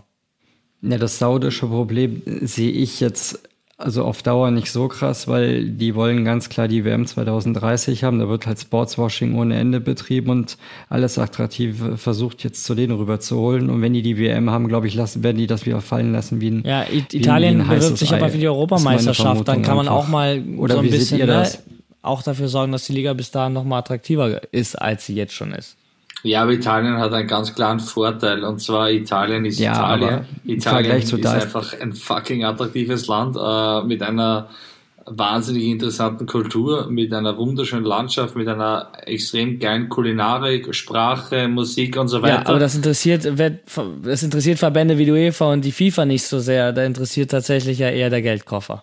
Ja, leider Gottes, aber der muss ja größer sein, wenn du eben diese kulturellen Sachen nicht hast, klar. Also, ja, aber äh, Italien wie es da auch schöne kulturelle Sachen gibt, aber Italien ist Italien. Ja, aber wenn du dir jetzt Italien als eine Donna vorstellst, die braucht nur quasi äh, das Kleid am rechten äh, Bein ein bisschen heben und jeder ist quasi spitz auf Italien, während sich Saudi-Arabien quasi zehnmal liften muss, achtmal frisieren, siebenmal Botox spritzen muss, damit es halbwegs nach irgendwas gleich schaut. Also das, ja. äh, also böse, ja. böse, aber wahr. Ja, ist ja letztendlich so. Aber zurück, zurück zum Fußball zu kommen ähm, und einfach nur ein paar ja, Zentimeter weiterzugehen. Zu euch. Ihr habt ähm, zwei Mega-Coups in meinen Augen äh, gelandet. Ähm, einmal Markus Thüram, ablösefrei von Borussia Mönchengladbach und dann Davide Fratesi von Sassolo. Zwei Nationalspieler, ähm, zwei wirklich sehr, sehr starke ähm, Individualisten, die ich gerade bei Fratesi sehr gerne bei auch bei Juve gesehen habe, die auch im Rennen waren. Ähm, ihr habt am Ende den Zuschlag bekommen. Ich habe generell das Gefühl, auf dem Transfermarkt finden diese Duelle Inter-Juve häufiger statt. Da werden wir auch gleich nochmal drauf zu sprechen kommen. Aber ähm, das hatten wir auch letztes Jahr schon mit Bremer, äh, jetzt mit Fratesi. Ähm, und am Ende ne, gewinnt mal der eine, mal der andere. Ähm, das sind die bestätigten Transfers. Gagliardini verlässt euch in Richtung Monza. Und dann gibt es natürlich noch ähm, das spannende Gerücht, äh, Jan Sommer könnte Onana ersetzen, der Richtung Manchester United schielt. Ähm, und dann gibt es natürlich noch ein ganz großes Gerücht, auf das wir danach aber zu sprechen kommen. Ganz kurz einmal eure Meinung zu den bisher getätigten Transfers von Marotta, dem Transferguru, und ähm, ja, den, den möglichen Transfers, die noch kommen. Ähm, Ona Onana ist seit einer Stunde fix mit Here We Go. Und ähm, ja, Jan Sommer ist kein schlechter auf jeden Fall. Ist ja auch noch Trubin von Schachtjor. Ist noch im Gespräch. Ist halt, boah, ist halt die Frage. Der eine hat halt in der Champions League gegen uns und so weiter gut gespielt. Spielt in keiner Top-Liga. Der andere ist halt auf dem ist Torwart mit 34, wird 35, also pff, kostet aber 6 halt Millionen, Frage. ist Champions League erfahren, äh, WM hält der Schweiz, ähm, immer Top-Leistung bei Gladbach gebracht. Ja, das letzte halbe Jahr bei Bayern war jetzt nicht so geil. Ist halt ja, die Frage. Neuer Ersatz, ne? Ja, ist halt, ja, pff, ja, es ist halt die Frage, wie so ein Lotto spielen. Setzt du auf den jungen Ukrainer, kann funktionieren, kann nicht, auch sprachlich. Ich weiß jetzt nicht, ob da ähm, wegen aus der Schweiz, ob der, ob der Sommer jetzt gut Italienisch kann, ist halt auch die Frage. Puh. Dann hat man noch Bisek geholt aus Aarhus, aus Dänemark. Den kenne ich halt vom FC, ist ein Riesentalent. Also für die Zukunft gut. Kann vielleicht so überraschen wie Tiam bei Milan letztes Jahr. Und ähm, ja, pff, Fratesi find, bin ich froh, dass der da ist. Das mit Brozovic ist wieder so ein anderes Thema in die Wüste. Da ist eher so die niedrige Summe, dass man halt wahrscheinlich einen Deal mit ihm abgemacht hat bei der Verlängerung, dass er halt für eine plausible Summe halt gehen darf dafür, dass er halt verlängert hat. Oder was sagst du dazu, Björn, also wenn wir schon mal sagen, über uns reden? Natürlich schmerzt ein Abgang von Onana sehr, weil er einfach Onana charakterlich wie spielerisch ein extrem geiler Typ war. Ähm, aber ja, ähm, wie gesagt, wir sind nicht die Premier League, wir sind nicht in Saudi-Arabien. Wir müssen schauen, dass wir wirtschaften, dass wir finanzielles Plus machen. Dementsprechend finde ich einen ablösefreien Onana letztes Jahr holen und dieses Jahr für roundabout 50 Millionen zu verkaufen, einfach einen guten Deal. Ist so und, und, und, und, und auch wenn es spielerisch wehtut oder als Fan wehtut, aber man muss auch die wirtschaftliche Seite äh, betrachten. Und wenn man das wirklich mit einem Jan Sommer ersetzen kann, also Handanovic mit einem Jan Sommer und äh, dann quasi den jungen Anatoli Turbin holt, der einfach wirklich ein Talent ist und Inter hat zwei Jahre lang gegen Shakhtar Donetsk äh, in, der, in der Champions League spielen dürfen und der hat uns wirklich das Leben schwer gemacht und das ist wirklich ein Kind. Ich meine, der ist 1,99 Meter und ist 22 Jahre alt äh, und der macht echt einen sehr, sehr guten Eindruck. Dann finde ich das okay, weil einerseits hat man einen wirtschaftlichen Erfolg erzielt mit Nonana-Verkauf und andererseits hat man ähm, einen erfahrenen und einen extrem talentierten Torhüter geholt. Finde den Deal an sich schwer in Ordnung. Fratesi, ähm, ihr habt das öfters äh, äh, gepostet, auch ähm, auf, auf, auf der, auf der Instagram-Seite. Ich hätte mich, wenn ich mir am Anfang entscheiden hätte müssen, es ist mir schwer gefallen, ob ich sage Fratesi oder Savic. Ich hätte mich für Savic entschieden, einfach aus dem Grund, weil äh, Inzaghi Savic haben wollte, Inzaghi Savic kennt und Savic einfach in einem sehr, sehr erfahrenen Alter ist und wahrscheinlich kurzfristiger schneller für Erfolg sorgen könnte. Aber es ist jetzt nicht so, dass ich sage, oh fuck, jetzt haben wir Fratesi. Ich freue mich über Fratesi extrem. Also das ist... Äh, es wäre auch irre, wenn nicht. Äh, ich bin, also ich, ich, hätte ihn ja gerne auch bei Juve gehabt. Also ich bin extrem happy über Fratesi, ja. Ähm, nur wenn ich mir entscheiden hätte müssen, quasi, bin ich am Schwanken gewesen und hätte mich wahrscheinlich, so ehrlich bin ich, für Savic entschieden, weil einfach auch unser Trainer den angeblich laut den Medien lieben, lieber haben hätte wollen. Bei Bissek muss ich sagen, ich kenne den Spieler nicht. Ich habe ähm, aufgrund von Bissek jetzt die U21 ein bisschen verfolgt, die Deutschland U21.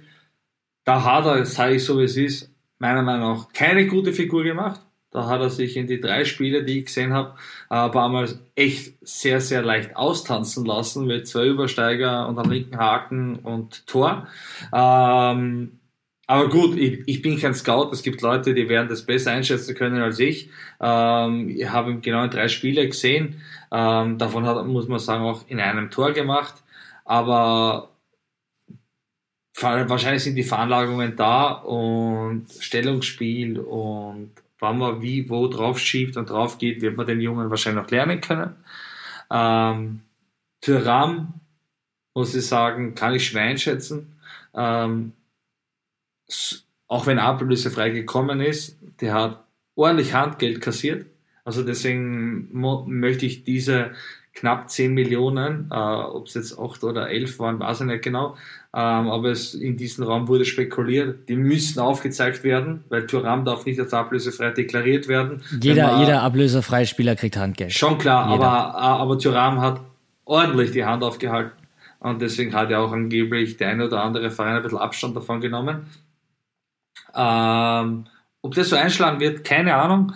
Ähm, es gibt Statistiken, wo er sehr, sehr gut dasteht und da gibt es Statistiken, wo er sehr, sehr schlecht dasteht. Und zwar in der Chancenauswertung ähm, ist er nicht der Beste.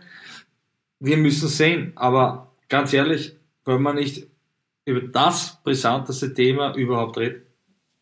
Ganz, ja, ganz, ganz kurz. Ähm, du, du hattest jetzt so ein paar Dinge noch gesagt, auf die ich auch noch mal ganz kurz eingehen wollen würde. Ähm, das ist einmal der Punkt ähm, Milinkovic Savic. Ähm, genau wie bei Fratesi, auch da Juve und Inter im Duell gewesen. Ähm, irgendwie war auch klar, dass der eigentlich mal bei Juve landet. Das äh, hat sich auch über Jahre gezogen. Ähm, ich glaube, äh, Lotito hat auch gesagt, er hätte Savic damals irgendwie für über 200 Millionen an Milan äh, verkaufen können. Jetzt geht er für 50. Ähm, und zwar zu Al-Hilal, also auch da wieder nach Saudi-Arabien, also kein Juve, kein Inter am Ende. CDA verliert, ähm, ja, auch da wieder ein Aushängeschild, einen richtig starken Spieler.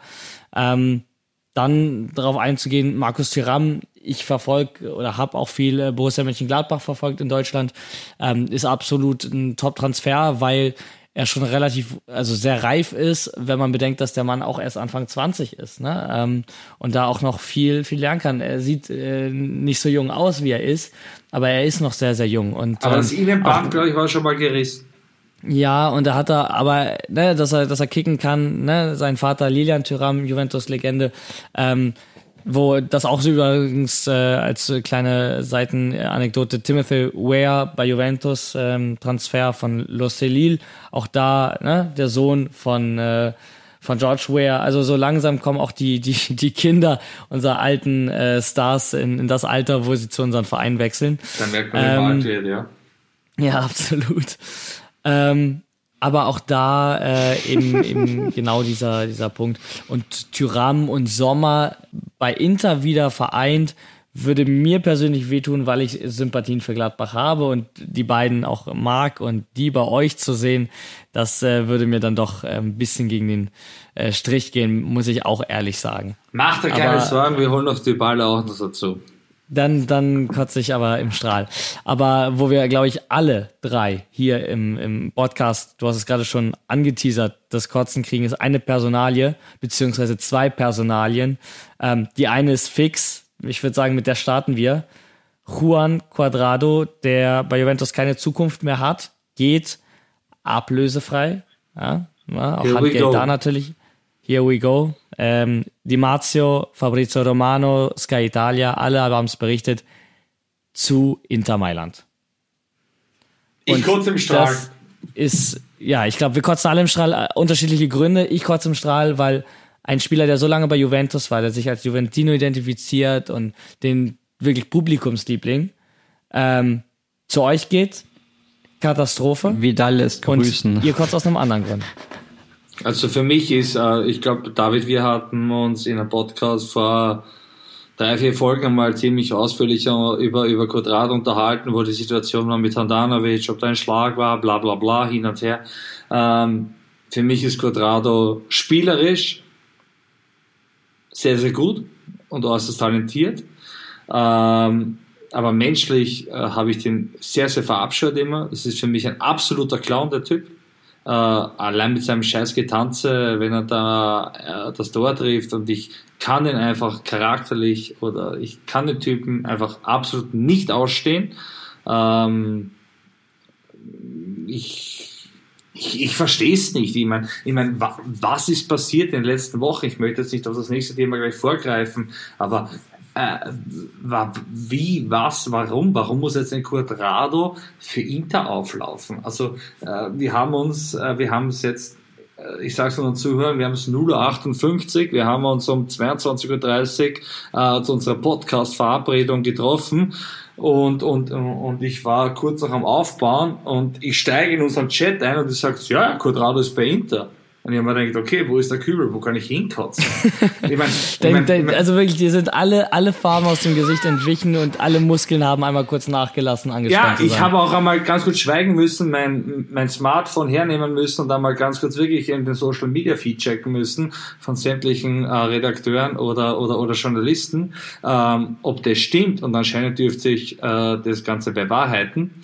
Äh, um da jetzt irgendwo für mich als Björn einen positiven Aspekt rauszuziehen, ist das, dass man jetzt auf der rechten Seite jemand hat, der Fußball spielen kann. Weil meiner Meinung nach mit Dumfries hatten wir das eher weniger. Ähm, da hat man vielleicht einen Kämpfer, der sich in einen Zweikampf eingeschmissen hat, aber der sicherlich kein feines Füßchen hatte. Ähm, deswegen, okay, sollte wirklich Quadrado kommen, bin ich nicht glücklich, aber zumindest haben wir auf der rechten Seite jetzt jemanden, der kicken kann. Oder wie siehst du das, Max?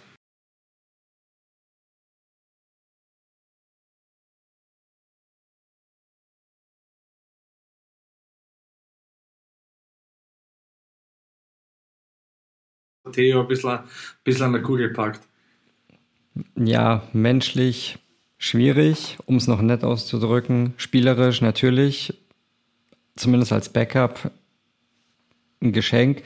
Also vor allem, wo es mir die Schuhe so ausgezogen hat, ist, dass sich das halt 0,00000 angezeichnet hat in den letzten Tagen. Du hast nichts gehört, gar nichts. Sonst hörst du immer irgendwie Interesse oder so oder äh, könnte vorstellen oder so. Nichts. Das war so, es kam das Here We Go und das war's. Das war so, weiß ich nicht, also, also ich bin vorhin kotzend ohne Hose da gestanden. Aber wie schon letztes Jahr bei Sherby, wo ich mir das Maul groß zerrissen habe, sage ich jetzt dieses Mal einfach gar nichts, weil Sherby dann überragend geliefert hat. Und ich kann mir das auch durchaus bei Quadrado oder wie ich ihn genannt habe, Kackdrado um. Ähm. vorstellen, dass der. Quadrado wird im Derby gegen uns treffen. Das habe ich jetzt schon wieder im Urin. Ähm, ja, meinst du Eigentor oder, oder gegnerisches nee, Tor? Bei uns wird er reinschießen natürlich. Also so ist ja der Fußball leider aufgebaut, dass solche Geschichten sich dann immer ereignen. Und äh, da hoffe ich, dass er seinen, seinen Tänzchen. Äh, Ganz kurz eine Live-Meldung. Eine Live-Meldung. Und zwar die Kurve Nord möchte sich morgen vom Headquarter von Inter Mailand versammeln. Und zwar gegen den Transfer von Quadrado zu Inter zu protestieren. ja, aber das wird ja jetzt nichts mehr dran ändern. Oh, stimmt, das wird die. Das könnt ihr gerne machen, Ja, aber das aber wie gesagt, das ist, da bin ich mir das sicher. ist das, was eben äh, gerade aktuell unter Anführungszeichen Ja, reingekommen das ist. ist, das ist euer Chor an Neuer, was Bayern 2-9 da hatte und mittlerweile ist es einfach Neuer und Bayern ein Herz und eine Seele und äh, nicht, dass dasselbe mit Quadrado passiert, aber es gibt immer Fanverbände, die gegen Transfer sind. Es gab auch Fanverbände, die, die gegen Higuain zu Juventus damals waren. Ähm, bei, bei Juve, weil er von Napoli Aber kam. Quadrado Inter ist ein. Extrembeispiel. Das ist Ja, wirklich ich ein fucking ja. Extrembeispiel. Ich möchte nur an die Perisic-Aktion erinnern, äh, wo Juve dann noch den Sprung in die Champions League geschafft hat. Ich möchte an die ganzen Schwalben erinnern, an den Streit mit Handanovic. Also, Ja, war aber Ich denke, Handanovic ich- auch kein äh, Unschuldslamm, ne? Also, dass der bei Inter naja, nicht aber mehr ist, ist auch hat schon der Clown aus Kolumbien. Äh, Da und, hatten und, wir unterschiedliche Meinungen zu. Na, aber gut, aber es war halt einer, der halt wie ein, äh, wie von der Tarantel gestochen, da jeden irgendwie gestoßen oder, oder angesteckert hat. Ich denke, dass wirklich Quadrado einfach bei der Fan-Community, äh, Community keinen Stand haben wird. Ja, das glaube ich, aber das ändert sich, wenn er Leistung bringt. Das ist doch immer im Fußball so. Das ist ja auch jetzt als, als, als Aber er Extrembeispiel ist mal zu nennen. alt. Er So ist, es- alt, so glaubst ist es du? denk, aber, ja. aber, aber schau mal, das denkt er sich mit der Zeit. Ich denke nicht, dass sich ein Quadrado innerhalb von einem Jahr, Doch. die werden ja maximal einen Glaub Jahresvertrag hinlegen. Ja, ich es ist noch ein Jahresvertrag Von einem Jahr, ja, ich, ich denke nicht, dass äh, äh, äh, sich innerhalb von einem Jahr großartig äh, äh, die Meinung ändern wird. Weil Also ich glaube gibt, auch die so das, Vorgeschichte ist viel dasselbe. zu lang. Nein, dasselbe wie bei dem Transfer auch mit Arturo Vidal. Äh, klar, da gab es nicht diese Vorgeschichte, aber auch eben diese Stimmen, die gesagt haben, ja, aber Vidal ist, hat damals gesagt, er spielt nur für Juventus. Ja, aber da war ein riesen Gap hatte, dazwischen. Hatte, ja, aber hatte die, äh, hatte die Juventus äh, Scudetti auf dem Arm tätowiert, was äh, vielen Interfans aufgestoßen ist und so weiter. Aber am Ende war Vidal auch euer Krieger. So.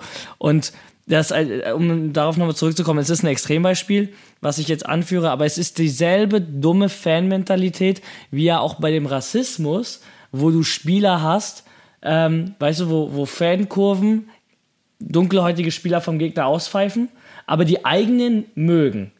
Weil dann sind sie ja okay, weil sie spielen ja dann für ihr Team. Und genau ich das ist dasselbe, was, was mit Quadrado passieren wird. Ihr könnt ihn nicht leiden, ihr mögt ihn nicht, aber lasst ihn mal ein Jahr bei euch spielen, gute Leistung bringen, entscheidende Tore machen und es wird sich exakt diese Mentalität breit machen, dass er ihn dann doch mögt, weil jetzt ist er ja bei euch. Nein, Das glaube ich. Also das ist David, meine, ich unterschreibe dir jetzt, dass ich äh, Quadrado, weil er mir einfach wirklich äh, mein Mittagessen jedes Wochenende wieder hochwürgt. wenn Jetzt übertreibst du. Nein, ich schwör's dir, nein. Äh, Es gibt zwei Spieler, die ich einfach nicht leiden kann. Das sind komischerweise zwei Außenspieler, Außenbahnspieler. Du hast, du hast Theo Hernandez und du hast äh, Juan Quadrado. Bei Theo Hernandez sollte der jetzt Winter wechseln, würde ich noch sagen, okay, passt, der ist jung, der ist, der ist talentiert und fucking stark, aber ich hasse ihn. Und jetzt holst du einen alten Quadrado, der dir in Zukunft nichts bringt, aber gar nichts bringt, äh, den jeder Interfan verabscheut und nicht leiden kann. Nein, nein. Also, und ich werde niemals ein Supporter von ihm sein. Wenn ein Tor für ihn hinterschießt, ja, dann, oder ein Assist gibt, natürlich werde ich mich freuen für den Verein, aber ich werde nie im Leben ein Supporter von Quadrado sein. Nie im Leben. Ich kann auch nicht einen Spieler äh, supporten, der mich die letzten Jahre nur abgefuckt hat. Aber du wirst ein Supporter, weil er Dumfries verdrängt. Ganz ehrlich, ich wäre ein Supporter von jedem Spieler, der gerade auslaufen kann und den Ball zehnmal hochhalten kann, weil das kann Dumfries nicht. Ohne Dumfries wärt ihr nicht Coppa Italia-Sieger geworden, ne? Mit dem Elfmeter da. Ja, ja. Der meiner Meinung nach ein Voll war. Ja, ähm, Max, ich würde das Wort jetzt auch an dich geben, ähm, denn Quadrado ist nicht die einzige Personalie, die zwischen Juve und Inter irgendwie nicht passt. Denn äh, was die letzten Tage hochgekocht ist, hochgekommen ist, auch an Informationen, mittlerweile auch von Fabrizio Romano äh, bestätigte Details beinhaltet, ist ähm, auch nicht gerade unbrisant. Ich würde sagen Max. Max, wie siehst du das? In der Tat. Ja, der gute Le Herr Lukaku macht halt das, was er irgendwie gefühlt seine halbe Karriere macht. Alle verarschen. Ja, Björn, Björn stimmt nicht ein. Mehr Magst du noch weiter ausführen, Max? Äh, okay, sag mal du deine Bring Meinung, mal deine Gedanken. Björn. Bring mal, okay. Ja, mach, Ähm, mach du mal. Also mein Gedanken zu Lukaku ist, äh, weil jetzt viele sagen, es gibt Icardi-Vergleiche, wer ist der schlimmere Verräter, bla bla bla. Also ich finde, dass Lukaku äh, die Vereine nicht verarscht hat, bis auf Chelsea. Die hat er ganz klar verarscht mit seinem Interview. Ähm, er war bei Everton, ja, dann war er bei United, hat nicht funktioniert. Ähm, dann war er bei uns, hat funktioniert. Dann haben wir eine immense Summe für Lukaku bekommen und die Lukaku hatte die Chance, zurück zu seinem, unter Anführungszeichen, Ausbildungsverein zu gehen. Und da war Inter nicht so. Bitte, bitte, Romelu, bleib. Die haben gesagt, ja, ganz ehrlich, für 100 Millionen plus, geh. Also Inter hat ihm sogar zu dem Transfer gedrängt. Man muss nur festhalten, dass wir in diesem Sommer mehrere wichtige Leute im Verein verloren haben. Deswegen finde ich jetzt nicht, dass Lukaku an sich da so eine Snitch ist oder so ein, so ein, so eine, äh, ein, ein Spieler, der nur wegen Geld irgendwo hinwechselt. Ähm, das würde ich bei ihm echt nicht unterschreiben. Ähm, aber ich muss schon sagen, dass mir die aktuelle Situation, weil, come on, jeder in der Serie A dachte und jeder Interfan dachte, ja passt, Lukaku wechselt zu uns, Inter einigt sich mit dem, zahlen wir jetzt 30 oder zahlen wir 40 Millionen Euro, das ist nur mehr quasi äh, eine Verhandlungssache, ähm, dass auch jeden die Informationen, die da jetzt ans Tageslicht gekommen sind, ja, aus den Socken kaut haben. Ähm, ich finde aber nicht, dass er eben davor seinen, seinen, seinen, seinen äh, ähm, Snitch-Charakter hatte. Das muss ich schon sagen. Ähm, und ich bin auch gespannt, was am Endeffekt, am Ende des Tages rauskommt, wie das Ganze wirklich vonstatten gegangen ist. Weil ich kann es mal, ich, es macht Also, kein, es ja. macht keinen Sinn. Es macht keinen Sinn, dass Lukaku, der gebettelt hat, er möchte zurück zu Inter und er liebt Inter und bla bla bla, ähm, dann jetzt irgendwie mit AC Milan und Juventus verhandelt. Wenn Also Manager- es soll ja wohl so sein, dass ähm, genau Man- während er mit Inter verhandelt, sich auch eben Angebote von unter anderem eben Juve angehört hat, woraufhin Juve ähm, ein ja vergleichbares Angebot an Chelsea gesendet hat, um die 40 Millionen, ähm, wenn man die Boni mit einbezieht. Ähm, aber auch da finde ich es ein bisschen komisch, diese ganze Situation, weil das auch nur unter der Prämisse läuft, dass Juve Vlahovic verkauft bis zum 4. August. Juve wird jetzt nicht explizit auf einen Vlahovic-Verkauf gehen, nur um dann Lukaku zu verpflichten. Juve wird Vlahovic nur dann verkaufen, wenn ein entsprechendes Angebot kommt. Vlahovic ist sozusagen nicht auf dem Markt, nur wenn das passende Angebot kommt, wie damals bei Lukaku, die Summe stimmt, dann sagt man, okay, dann würden wir es machen und dann ist unser Plan B, unsere, unser Ersatzstürmer wird dann Lukaku sein und da haben wir jetzt schon mal alles in die Wege geleitet, indem wir mit dem Spieler gesprochen haben und indem wir mit dem Verein ein Angebot schon mal unterbreitet haben. Bedeutet, Lukaku riskiert ja gerade richtig dumm alles, wenn Juve Vlahovic nicht verkauft, weil dann bleibt ihm ja eigentlich nur eine Rückkehr zu Chelsea, woran ich nicht glaube, oder auch Saudi-Arabien. Also prinzipiell macht ja das alles absolut keinen Sinn. Ähm, man muss sagen, wenn einer verhandelt hat, dann war es ein Manager. Und als ein guter, ich sage mal, Manager, Einkäufer, hörst du die anderen Angebote an. Ja. Ob jetzt der Manager von Lukaku direkt an Juve herangetreten ist und gesagt hat, hallo, äh, was würdet ihr für meinen Kollegen Romelu zahlen? Oder ob das umgekehrt war, dass, dass Juve an den Manager herangetreten ist und gesagt, du, was würden der kosten? Das wissen wir jetzt nicht. Aber unterm Strich macht das alles keinen Sinn. Juve ist derzeit ein bisschen auf einem Sparkurs eventuell ähm, und sagt, pass auf, wir wollen ein bisschen Gehalt einsparen. Ähm, und wenn man dann einen 23-jährigen Flauwitsch veräußert ähm, und vielleicht 75 Millionen oder was wahrscheinlich für den bekommen würde und dann eben 40 Millionen für einen 30-jährigen Lukaku zahlt, Mit einem 10 Den Millionen du- Gehalt. mit einem 10 Mil- oder 11 Millionen angeblich Gehalt, den du nicht weiterverkaufen kannst für einen Gewinn in den nächsten Jahren, das macht alles keinen Sinn. Es macht auf die Haltung Aber von ich sage, Lukaku Juve ist ja prädestiniert für diese, für diese komischen Transfers, die eigentlich keinen Sinn ergeben oder die keinen Sinn ergeben, einfach Punkt. Ähm, ich ich weiß nicht, ob man so ein bisschen die Konkurrenz damit auch schwächen möchte, weil das ist natürlich, du schwächst Inter, wenn du Lukaku nimmst. Also das Ding ist aber, kein Juve-Fan mag Lukaku. Auf gar keinen Fall. Keiner, Nein. kein Juventino möchte Lukaku in unserem Trikot haben, so wie ihr Quadrado nicht haben wollt. Ja, ja, das ist, nein, absolut. Also wie Es diese, wie diese Transfers gerade zu, zu, zustande kommen, entzieht sich wirklich komplett meiner, meiner logischen äh, ja, Vorstellungskraft. Das, es macht von vorne bis hinten keinen Sinn.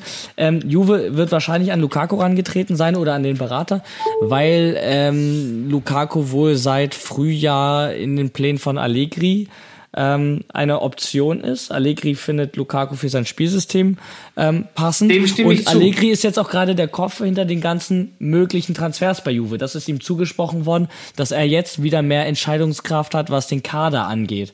Das heißt, Lukaku ist der Wunschspieler von Allegri. Dementsprechend wird Juve wahrscheinlich eher so an ihn rangetreten sein als andersrum. Ich muss jetzt, ich, ich möchte jetzt nicht den Max seine Prognose spoilern, ähm, aber Max, du hast eine Prognose in unserer äh, ähm, Calcio Podcast Gruppe gespoilert. Ähm, du weißt, was ich meine, ja? Ähm, das ist die einzige, die für mich Sinn machen würde. Und zwar, bitte, prognostiziere sie. Äh, sag, sag du nochmal. Ich bin, ich, ich bin schon so, ich Also, bin schon so, du hast, also, ich bin schon summiert. Also, gut, es ist, es ist, es ist also, wir haben es 1.12 Uhr und zwar, äh, Max hat geschrieben, ähm, dass er eventuell daran glaubt, dass wirklich eine Konterrückkehr zu Juve stattfinden könnte. Allegri ins Management drauf rückt und Conte seinen Wunsch und Lieblingsstürmer äh, mit Lukaku so, ja, genau, quasi, stimmt. also ein, Ja, ja. ein Conte Lukaku äh, Revival oder eine Wiedervereinigung quasi stattfinden Und könnte. wann soll das passieren? Diese Saison noch? Dass Allegri doch noch hochrückt und Conte kommt? Keine Ahnung, aber, aber es macht ja alles andere, macht ja keinen Sinn. Es macht ja null Sinn. Lukaku ist ein Kopfspieler. Lukaku kann nicht kicken, wenn die Presse schlecht über ihn schreibt und das sieht man. Wenn ihn die Presse hypt, wird er stärker, stärker, stärker, stärker, stärker. Wenn es Lukaku, der in einem Interview gesagt hat, er würde niemals zu AC Milan oder zu Juventus gehen, zu Juventus wechselt. Wir kennen Was er alle, gesagt hat. Ne? Ja, aber bei Vidal war zumindest äh, äh, Jahre dazwischen, weißt du, was ich meine? Ähm, wenn der jetzt zu Juventus wechselt, die Gazetten, die, die reiben sich die Hände, ganz ehrlich, die, also, die kennen die italienischen Gazetten, die kennen die Zeitungen, die, die hätten eine riesen Freude. Und ich muss eines sagen, also Lukaku, Inter ist anscheinend tot. Ist für mich auch in Ordnung. Inter hat sich wohl auch rausgezogen schon. Ja, es ist für Aus mich in Ordnung. Passt. Lukaku ist tot, ist für mich in Ordnung. Und wenn Lukaku jetzt zu Juventus wechselt, natürlich tut es ein bisschen weh. Aber ich habe es auch schon in unserer Gruppe geschrieben. Das ganze Drama, die, die ganze Rivalität, äh, äh, Derby d'Italia, Lukaku, der einzige König von Mailand, jetzt bei, bei Juventus Turin und so. Also die ganze Brisanz, die dieser Transfer mit sich bringen würde, die wäre schon ein bisschen sexy. Das muss ich schon sagen. Also das hätte... Ähm, Aber es, ist so, es, ist, es macht weiterhin trotzdem keinen Sinn. Also Überleg dir mal, ein Quadrado. Ja, im. Intertrikot auf der rechten Außenbahn und ein Lukaku im Ja, schwarz-weißen aber- Trikot für Aber Juventus. auch ein Lukaku, aber auch ein Lukaku braucht, wie, wie er es bei Inter hat mit Lautaro, einen Stürmer. Er, während er die Bälle festmacht, braucht er einen schnellen Stürmer, der da noch ist. Wen hat Juve denn dann noch? Das heißt, man müsste auch da wieder auf dem Markt aktiv werden. Das heißt, da kommt auch nochmal Geld wieder drauf, obwohl man gerade Sparkurs fährt. Das macht ich glaube, alles das keinen schnelle Sinn. Stürmer, ich glaube, das schnelle Stürmer wäre Lukaku und sein Pendant wäre Milik. Ja, Milik ist aber auch nicht jung. Und der ist nicht jung, schnell und dynamisch. So, Aber Lautaro, seien wir ehrlich, Lautaro ist auch nicht so schnell. Lukaku. Aber Laut ist auch nicht schnell, Pack also Lukaku und her. Vlahovic zusammen. Mach das. Aber das wird nicht passieren. Punkt. Ähm, also es ist komplett wirr, was passiert. Natürlich für die italienischen Gazetten ist perfekt, für die Tifosi ist perfekt, weil es gibt viel, worüber man sich aufregen kann. Ähm, aber Sinn macht das alles nicht. Und wo, wo Max diesen, diesen Snitch-Move von Lukaku äh, angesprochen hat, und das ist das, was ich auch nicht mag bei Spielern, der hat bei jedem Verein, wo er gespielt hat, von West Brom über Everton, United, äh, bei euch, bei Chelsea, egal wo, immer das Wappen geküsst. Das ist ja. so inflationär. Das ist, das ist ein Typ, der mit jeder Frau nach dem dritten Date äh, sagt, dass das die Liebe seines Lebens ist. Nein, Und das nein. ist einfach ein Charakterzug, den ich nicht in meinem Verein haben möchte. Und wenn der das unser Wappen küsst, dann wird es ihm keiner glauben. Niemals. Und damit macht er sich einfach lächerlich. Aber Und auch nach den Aktionen, was in, bei uns im Stadion passiert ist, ähm, wo er, ja, wo es dann die Probleme mit Juve und Inter noch gab und auch die, die Beleidigung und so weiter, das ist ein Transfer, der würde für mich als Spieler, als Lukaku, gar keinen Sinn machen. Von vorne bis hinten nicht. Sei mal nicht böse, aber ich glaube, dass dieses Wappenküssen, ähm, ob das ein Spieler macht oder nicht macht, ähm, dem wird viel zu sehr äh, Gewicht geschenkt. Ja, wegen Spielern wie, wie Lukaku verliert es an Wert. Es gibt Spieler, die das einmal machen, ihre ganze Karriere lang. Das war früher normal, Stimmt. dass das bei, nur bei einem Verein gemacht wurde. Ja. Leute wie Lukaku Aber werten es halt einfach nur ab. Aber ich, na, a- aber ich glaube auch, dass ein, ein, ein, Spieler wie Lukaku in der Situation und, und, und der ist einfach ein, ja, ein, ein, einfach ein Arbeitstier beziehungsweise ein, ein Spieler, der kompletten Fokus und, und seine komplette Kraft und Intensität in die jetzige Situation reinlegt. Das heißt, wenn der jetzt quasi im Verein von United spielt oder von Inter spielt oder von Everton spielt, dann gibt er seine ganze Kraft diesen Verein. Und in dem Moment liebt er den Verein.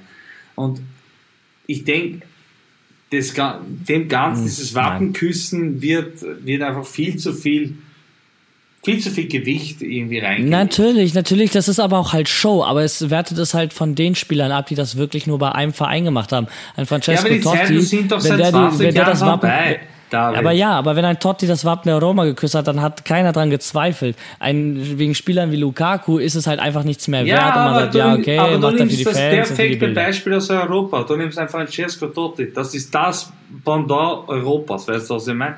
Du nimmst Totti, ein Weltklasse-Spieler, der auf ganz anderem Level spielen hätte können, der immer seiner Liebe der Roma die Treue gehalten hat. Ja, und ein Aber Lukaku ist einer, der mal im Jahr mal hot springt. 2023, wo einfach ein fucking Quadrado vielleicht zu Inter wechselt und ein Lukaku Nee, das ist ja Juve. durch, das ist ja schon Weißt du, deal. Also das, ich, äh, ich, weißt du, was ich meine? Ich- ich glaub nicht mehr, dass Max, eure Fans das Max sagt du was dazu. Das ist, es ist ja, es Björn, ist Björn, kann nicht mehr, der, der will Lu- Das Quadrado ist ja. Wahnsinn. Ja, das also wirklich diese letzten paar Tage, die machen mich auch so fertig, einfach ehrlich. Also von einem Extrem mit Lukaku, dass es dir die Hosen runterzieht, zu Quadrado, dass du am Kotzen bist. Also das ist das, was ich mal auch bei dem Lukaku-Deal zu Juve jetzt gedacht habe, wenn das wirklich so, also wenn das wirklich so passiert und die Sachen stimmen, die bisher man so gelesen gehört hat.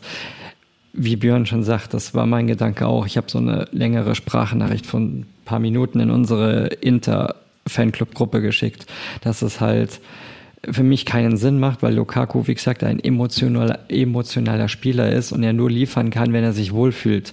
Und äh, das wird er bei Juve nicht. Also der, wird geteert und gefedert, überall auf allen Seiten. Also das macht keinen Sinn. Der Unterschied ist, was ich auch gesagt habe, wenn Juve an Lukaku und das Management rantritt, kann ja Lukaku nichts dafür, wenn sie anfragen, ob, ob, ob was möglich wäre. Wenn aber wirklich das äh, der Fakt sein sollte, ähm, dass ähm, sich der Deal mit Chelsea jetzt ewig hinzieht, Lukaku irgendwann Planungssicherheit haben will und dann quasi sein, sagt, sein Manager sagt, er soll mal gucken, wo noch was geht. Er aber das, weiß ich nicht, wenn er es im Ausland woanders macht, ist das eine. Ich rede jetzt nicht mal von der Wüste Saudi-Arabien woanders, weiß ich nicht. Spanien, er wird jetzt zum Beispiel auch ins Cholo-System, Atletico passen, nur als Beispiel, Kontersystem oder sonst irgendwo, egal. Er weiß aber, was das für einen Rattenschwanz Eben. und was für einen Shitstorm Eben, das, das ist doch der zieht, Punkt. wenn rauskommt. Egal, egal ob sein, e- warte, warte, egal, egal ob sein Manager ist oder ob er es ist, das spielt ja keine Rolle. Das ist ja quasi sein Manager und er ist eine Person, stellvertretend für die Person Big Rom. Wenn das rauskommt, dass er irgendwie mit Juve im Kontakt stand, dann spielt es keine Rolle, ob es der Manager war oder er selber, also ob der Wille vom Manager kam, mit Juve zu sprechen oder er selber. Das gibt einen Shitstorm vom anderen Stern. Das weiß nicht, das wäre das gleiche Beispiel, was ich gesagt habe. Ähm, ähm, Griezmann ging weg von Atletico, kam wieder zurück auf Knien und Hängen, liefert dann mega gut letzte Saison, bester La Liga-Spieler, hat eine niedrige Ausstiegsklausel, 20 Mille nur und dann kauft ihn Real Madrid oder will ihn kaufen.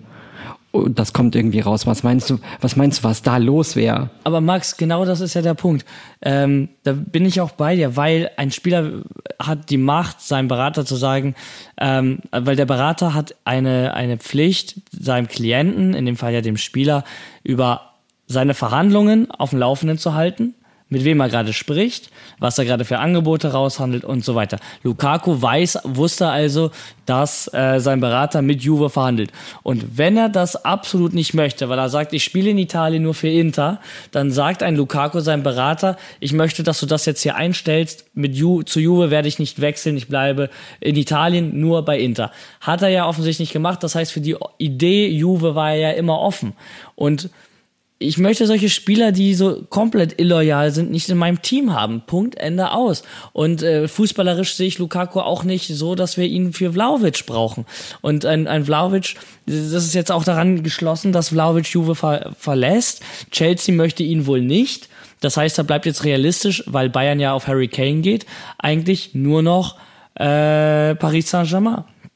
Und Paris Saint-Germain äh, ist jetzt damit aufgefallen, dass die Fans sich vors Stadion gestellt haben mit einem Banner in der Hand, auf dem auf Französisch stand, äh, Vlaovic, komm nach Paris und wir schneiden dir drei Finger ab.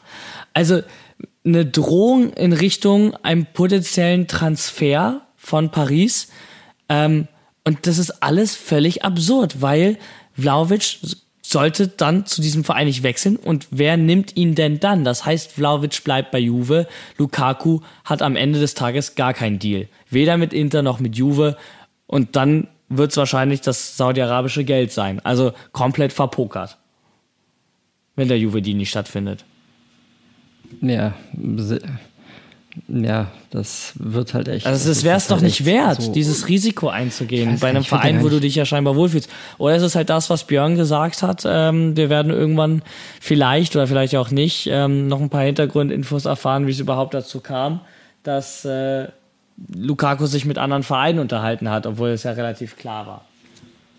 Ja, das ist das, was mich halt dann auch wirklich interessiert, was da jetzt wirklich Tacheles ist. Also ob da wirklich die Wahrheit ans Licht, also sagen wir so, ich kann mir schon vorstellen, dass ein Statement irgendwie kommt, aber ob das dann die Wahrheit ist, das werden wir auch nie erfahren. Aber das Ding ist, was ich auch in unserer WhatsApp-Gruppe da gesagt habe, wenn Lukaku vom Charakter so ein Spieler wie Ibrahimovic zum Beispiel wäre, dann wäre das egal, weil Ibrahimovic ist einfach alles ähm, dem ist einfach alles scheißegal. Ibrahimovic kann sich aber auch leisten, der hat für alle drei gespielt. hat immer seine Leistung das ist ja in Italien ja nichts Ungewöhnliches. Ne? Roberto Baggio hat das gemacht, ja, ja. Andrea Pirlo hat das gemacht, ein Bonucci. Naja, ja, ja, aber der Unterschied, ja, aber der Unterschied ist halt, er ist halt ein, Emotion, ein Kopfspieler, Lukaku. Das ist halt Ibrahimovic nicht. Ibrahimovic kackt dir ins Gesicht einfach. Das ist dem egal. Big Rom, der der hat die Hosen voll, wenn es nicht läuft. Der sitzt weinend in der Ecke und, weiß ich nicht, hebt Hanteln oder so, keine Ahnung.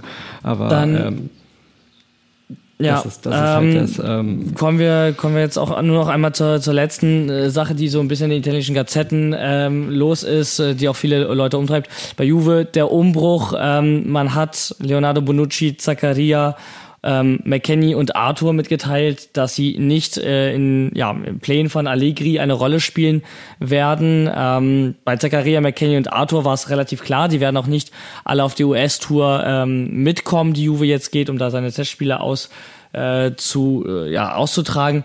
Ähm, und Zakaria ist auch eigentlich schon so gut wie bei West Ham. Äh, was allerdings so ein bisschen da eben das große Thema aufwirft, ist die Personalie Leonardo Bonucci, ähm, Juve-Legende, italienische Nationalmannschaftslegende, ähm, sein Image einfach angekratzt, seitdem er damals zu Milan gewechselt ist, dann angekrochen kam, äh, weil er gemerkt hat, dass er ohne Juve und ohne Chiellini neben sich eben doch kein so guter Innenverteidiger ist, wie er immer dachte. Ähm, und seitdem auch bei den Juve-Fans immer einen skeptischen, schweren Stand hatte. Ähm, weswegen ich jetzt auch nicht so traurig bin, dass es so auseinandergeht. Ich finde es aber nicht sauber, ich finde es nicht schön, weil er sich ja trotzdem verdient gemacht hat für den Verein. Ähm, degradiert zu werden aus der ersten Mannschaft raus. Ähm, und ja, jetzt auf der Suche nach einem neuen Verein. Er will ja jetzt wohl bei Juve bleiben, geht jetzt ins Extra-Training, ins Einzeltraining. Er darf ja auch nicht mehr mit der ersten Mannschaft trainieren ähm, und will sich da nochmal rankämpfen. Aber er braucht einen Verein, um bei dem Ziel Euro 2024 in Deutschland Teil des Azzurri-Kaders zu sein. Ähm, meine Frage an euch, was sind eure Gedanken zur Bonucci-Personalie und äh, wo würdet ihr ihn sehen? Weil er wird wahrscheinlich in der CDA bleiben. Ja, wie gesagt, echt, jetzt ist eh schon wurscht, jetzt können wir den auch noch zu uns holen. Jetzt ist auch schon egal, wenn Quadrado da ist, können wir Bonucci auch gleich noch mitnehmen. Können zusammen im Bus herfahren. Ja, Kann stimmt. Äh, Bonucci wäre natürlich dann äh, ein Eigenbauspieler, den man gut verwenden könnte. Ähm, eben, eben. Vor allem aus der Interjugend ursprünglich. Ja, aus der. Wissen die wenigsten. Äh, ähm, aber wo ich ihn realistisch wirklich sehe, ist eventuell Napoli. Napoli hat mit Kim äh, einen wichtigen Verteidiger verloren.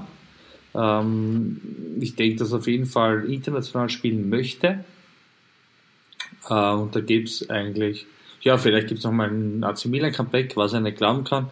Ähm, aber realistisch gesehen, ich denke, dass Napoli eventuell Interesse an ihn hätte weil die brauchen Innenverteidiger, weil denen fehlt jetzt auf einmal ein sehr, sehr wichtiger Mann hinten drinnen. Und wenn er die Ambition hat, dass er 2024 eben für die Squadra, für die Squadra Azzurra auftritt, dann muss er in der Liga bleiben. Dann muss er sämtliche ekelhafte Angebote, die vielleicht lukrativ sind, aus Arabien ablehnen. Deswegen vielleicht Napoli. Was sagt ihr zur ewigen Stadt? Roma, Lazio? Lazio sogar Champions League, Roma mit Mourinho und anderen Top-Transfers ja mittlerweile wäre ein Leonardo Bonucci auch ein absolut realistischer Name. Ähm, Roma ist ja recht gut aufgestellt, glaube ich, oder? Also mit äh, Ibanez und, und Ja, aber also Bonucci, wenn du ihn haben kannst for free, Juve wird da nicht viel Geld ja, mehr aufrufen.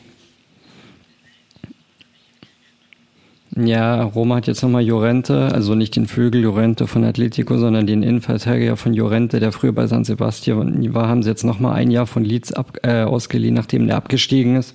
Hm, also die haben den letztes Jahr schon geliehen und jetzt nochmal. Also da glaube ich, haben die nicht viel Bedarf. Ist meine Meinung. Oder was sagt ihr? Ich, ich weiß nicht, ich bin so verwirrt, ich kann mir alles vorstellen.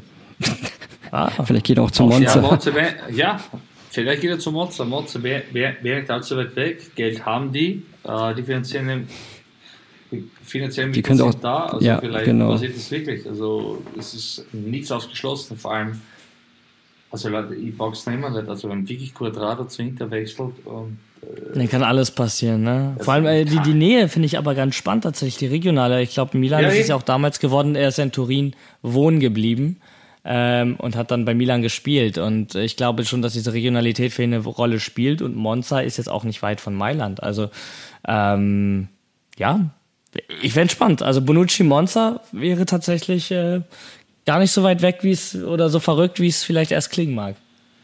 Ja, absolut. Ja, warte, bestimmt wachen wir morgen früh auf und sehen ein Video bei Fabrizio Romano, Vocotrado und Bonici zusammen in einem, in einem, hier im, im Mailänder Headquarter ankommen. Ja. Äh, mich überrascht gar nichts mehr. Beide, beide Hand in Hand genau im Medizincheck. Ich möchte eins noch ganz kurz loswerden und zwar haben bis vor eben zwei Tagen die Inter-Fans den Mersato von Inter Mailand so gehypt und sagen, das ist eine 10 von 10. Ähm, da muss ich noch ganz kurz schon in Erinnerung rufen, wir haben einen Milan Skriniar verloren, kostenlos. Wir haben einen Brozovic für 18 Millionen abgegeben, dessen Marktwert deutlich höher war und er noch lange Vertrag hatte. Ähm, anscheinend ist jetzt mit Lukaku auch noch gescheitert. Ähm, ja, wir haben einen Fratesi geholt, wir haben einen Acerbi geholt. Äh, ich weiß jetzt nicht, ob der Masato von Inter und einen geholt natürlich ich würde den Mersato Stand heute und Bissek, aber der Mersato Stand heute, den finde ich jetzt nicht so überragend. Weil also ich finde, ihr, habt den, ihr macht einen sehr guten Mercato. Gerade ihr habt für Lukaku habt ihr mit Tyram doch schon den Ersatz. Also ihr macht ja, aber einen, du gibst einen wieder einen sehr guten Mercato. Du gibst einen Brozovic für ein Apfel und ein Ei ab. Ja, das sind aber Transfers, die sich ja auch angebahnt haben, dass sich da die Wege trennen werden. Ist so wurscht, aber, Ähm, es ist der, aber es ist der jetzige Transfermarkt. Ja, aber trotzdem muss ich sagen, dass Inter sehr aktiv ist und bisher auch einen sehr guten Mercato macht. Und wenn da jetzt noch ein Keeper kommt, ob Jan Sommer oder äh, wer sonst, ähm, das, das sind Top-Transfers, die, die da getätigt werden. ist eine Frechheit, dass man den nicht noch ein Jahr gibt. Könnte ich kurz. Da stecke ich, da steckt am Ende keiner von uns drin. Ähm, aber was es uns gibt und ähm, das ist eigentlich auch ein ganz schöner Teaser, glaube ich, für die neue Saison. Ähm, wir werden noch sehr viel über den äh, Mercato sprechen. Da wird noch sehr viel passieren. Wir stehen ja gerade erst am Anfang. Bis in Italien die Saison losgeht, wird es noch sehr lange dauern. Es sind noch viele, viele Wochen. Hier stehen jetzt erstmal die ganzen Testspiele an, die US-Touren, die äh, Pazifik-Touren der, der Teams. Ähm, auch darüber wird zu reden sein. Ähm, und wir haben wir zwar schon eine kleine Sommerpause gehabt, wir wollten uns diese Folge trotzdem nicht nehmen lassen, ähm, auch wenn sie jetzt ein bisschen verspätet kommt. Aber ähm, wir werden jetzt in die offizielle Sommerpause gehen ähm, und dann so, ja, in alter Frische in die neue Saison, in die dritte Staffel reinstarten, zu dritt als Trio. Wie genau das ablaufen wird, werden wir euch noch mitteilen. Ähm, bis dahin hört euch gerne noch ältere Folgen von uns an, folgt uns auf Social Media, auf Instagram, äh, abonniert uns und bewertet uns auch sehr, sehr gerne. Das hilft uns, äh, wenn ihr da uns ein paar Sterne da lasst. Ähm, und ich freue mich auch auf die neue Saison, aber ich freue mich jetzt auch weiterhin sehr auf die Sommerpause, ähm, weil einfach sehr viel ansteht und das nicht nur auf dem italienischen Mercato. Von daher gebe ich jetzt die letzten Worte an Max und Björn. Ja, wie gesagt, das war eine echt spannende Saison. Nochmal Glückwunsch an Napoli, absolut verdient. Und ähm, ja, der Mercato lässt uns in Atem, vor allem die Interisti in den letzten zwei Tagen und den letzten Stunden. Mal gucken, ob wir morgen mit Bonucci aufwachen oder nicht. Ähm, ja, wie gesagt, ich bin froh, dass ich seit der Saison dabei bin und ähm, ja, und freue mich schon auf jeden Fall auf die nächste Saison, meine Lieben. In dem Sinne, Björn, dir das letzte Wort. Bis bald. Ciao, ciao. Ja, Leute, wie es so ausschaut, haben wir gute Zeiten, schlechte Zeiten. Wir haben Drama, wir haben Gossip, wir haben die Serie A. Ähm, ja, gut, wenn wir unsere besten Spieler abgeben müssen, dann glänzen wir zumindest mit extremem Drama. Es ist für mich in Ordnung. Ich habe echt, echt, echt Bock auf die neue Saison. Auch unter den jetzigen Voraussetzungen sollte wirklich ein Quadrado ein Inter-Trikot tragen, äh, sollte ein Lukaku ein Juve-Trikot tragen. Also eins sei gewiss, die Serie A bleibt geil, die Serie A ist geil. Äh, in diesem Sinne, wir bleiben, wir halten euch am Ball, wir werden uns weiterhin austauschen. Ich wünsche euch was, macht es gut, tschüss, baba. Ci sentiamo, alla prossima. Ciao, ciao.